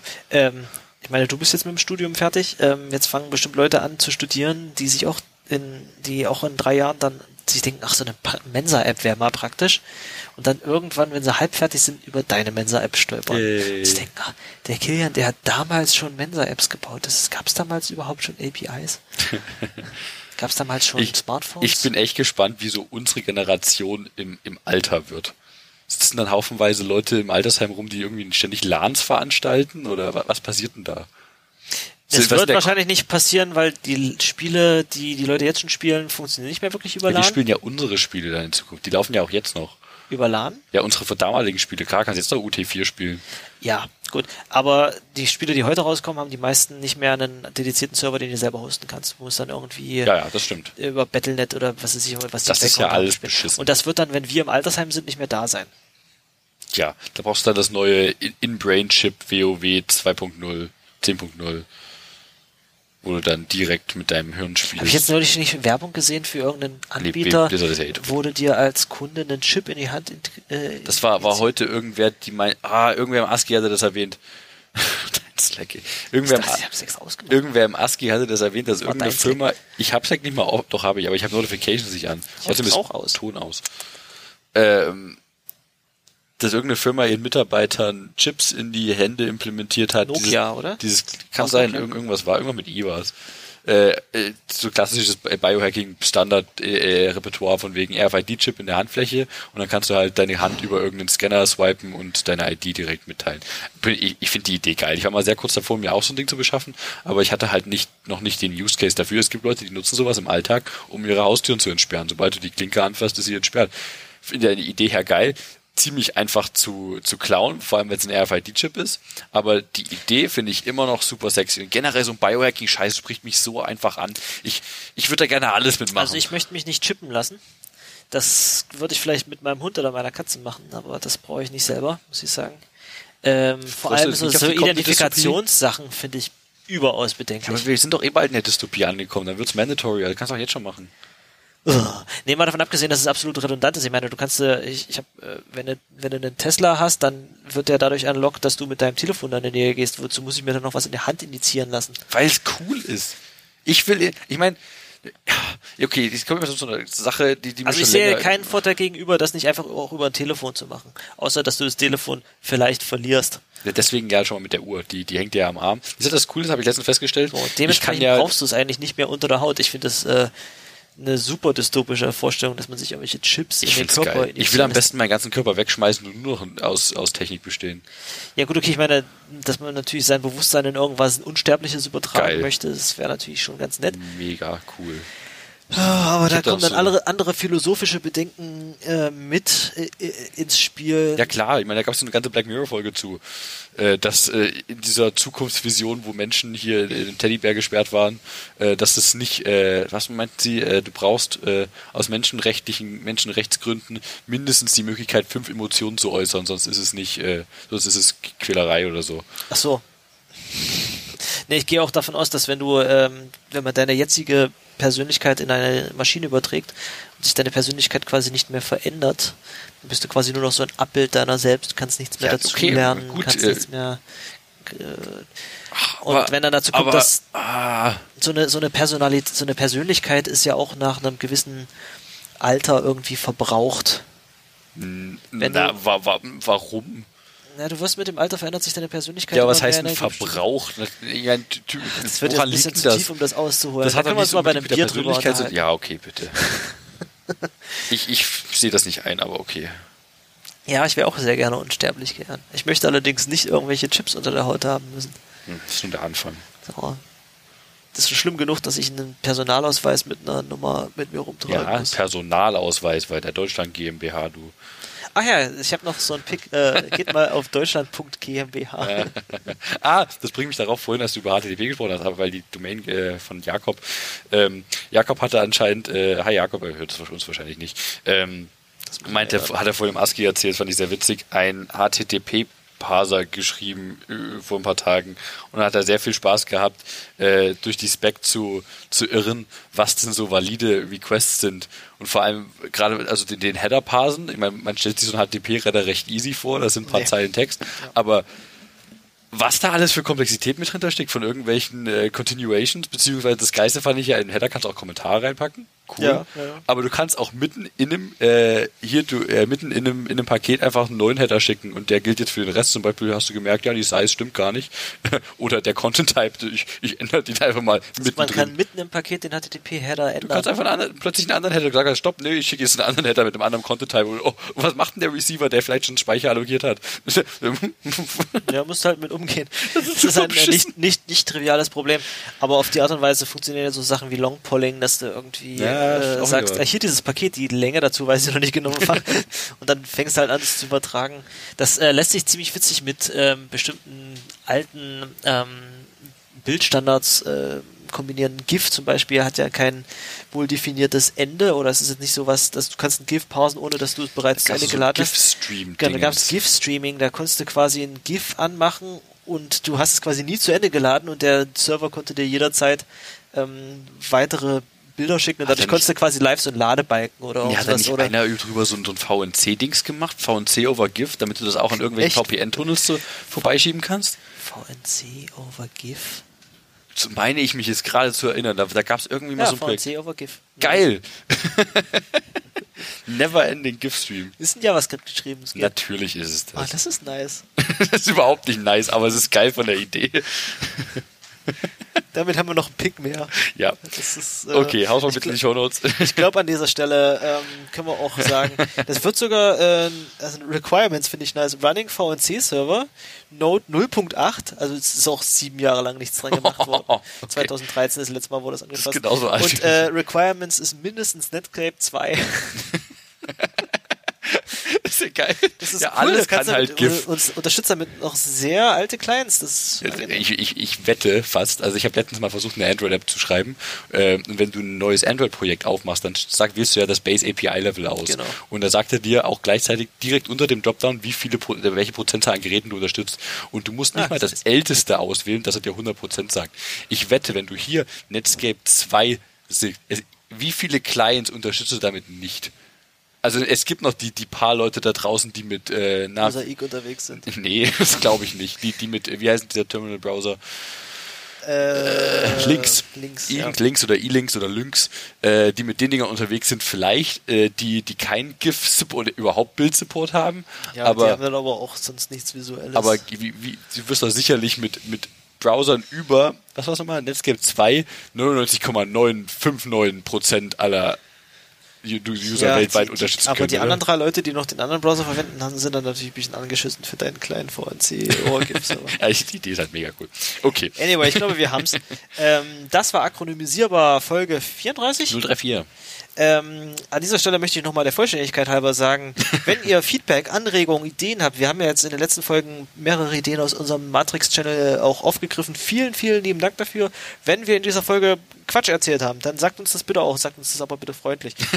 ähm, auch äh, in unserem Matrix-Channel, den ihr findet auf akronymisierbar, äh, Raute akronymisierbar Doppelpunkt matrix.org. Der ist auch verlinkt auf akronymisier.bar. Der ist auf akronymisierbar verlinkt. Äh, ihr könnt uns auch direkt anschreiben auf Twitter, at akronymisierbar oder at Kilian Köhl, das ist der Kilian, der mir hier gegenüber sitzt, oder ich bin äh, at hoodie-de. Wir sind Ähm, auch auf Ak at akademisier.bar, äh, auf, äh, fuck, ich habe das Naming-Scheme für Mastodon vergessen. Wir sind auf der, auch at chaos.social dann noch. Wir sind auch, ich bin Hoodie at Chaos Social und du bist äh, Ist das E-Mail-mäßig oder war das at, at, also at Kian, at Ihr Chaos findet Social? uns auf Mastodon.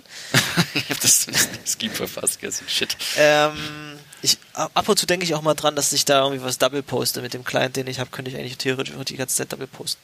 Ähm, wenn ihr uns in Real Life treffen wollt, ich werde sein auf dem nächsten Webmontag. Das findet ihr auf Webmontag Dresden, findet ihr auf, äh, auf Meetup. Und ansonsten ist am 21.11. das äh, WebRTC Community Dresden Meetup äh, bei mir auf Arbeit. Ähm, werd vielleicht, wenn ich Pech habe, ich reden. Ansonsten schauen wir da coole WebRTC Talks aus San Francisco.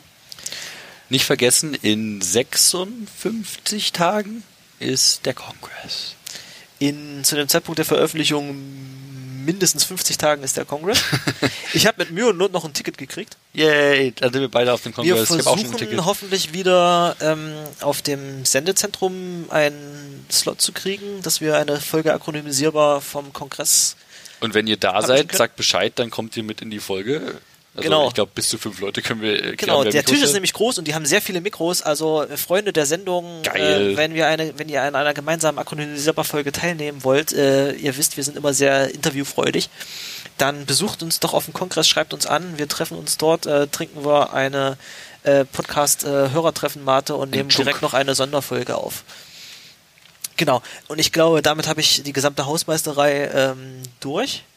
Und wir können jetzt ähm, mit aller Zufriedenheit sagen, der nächste Podcast in euer Podcatcher beginnt in Drei, zwei, eins.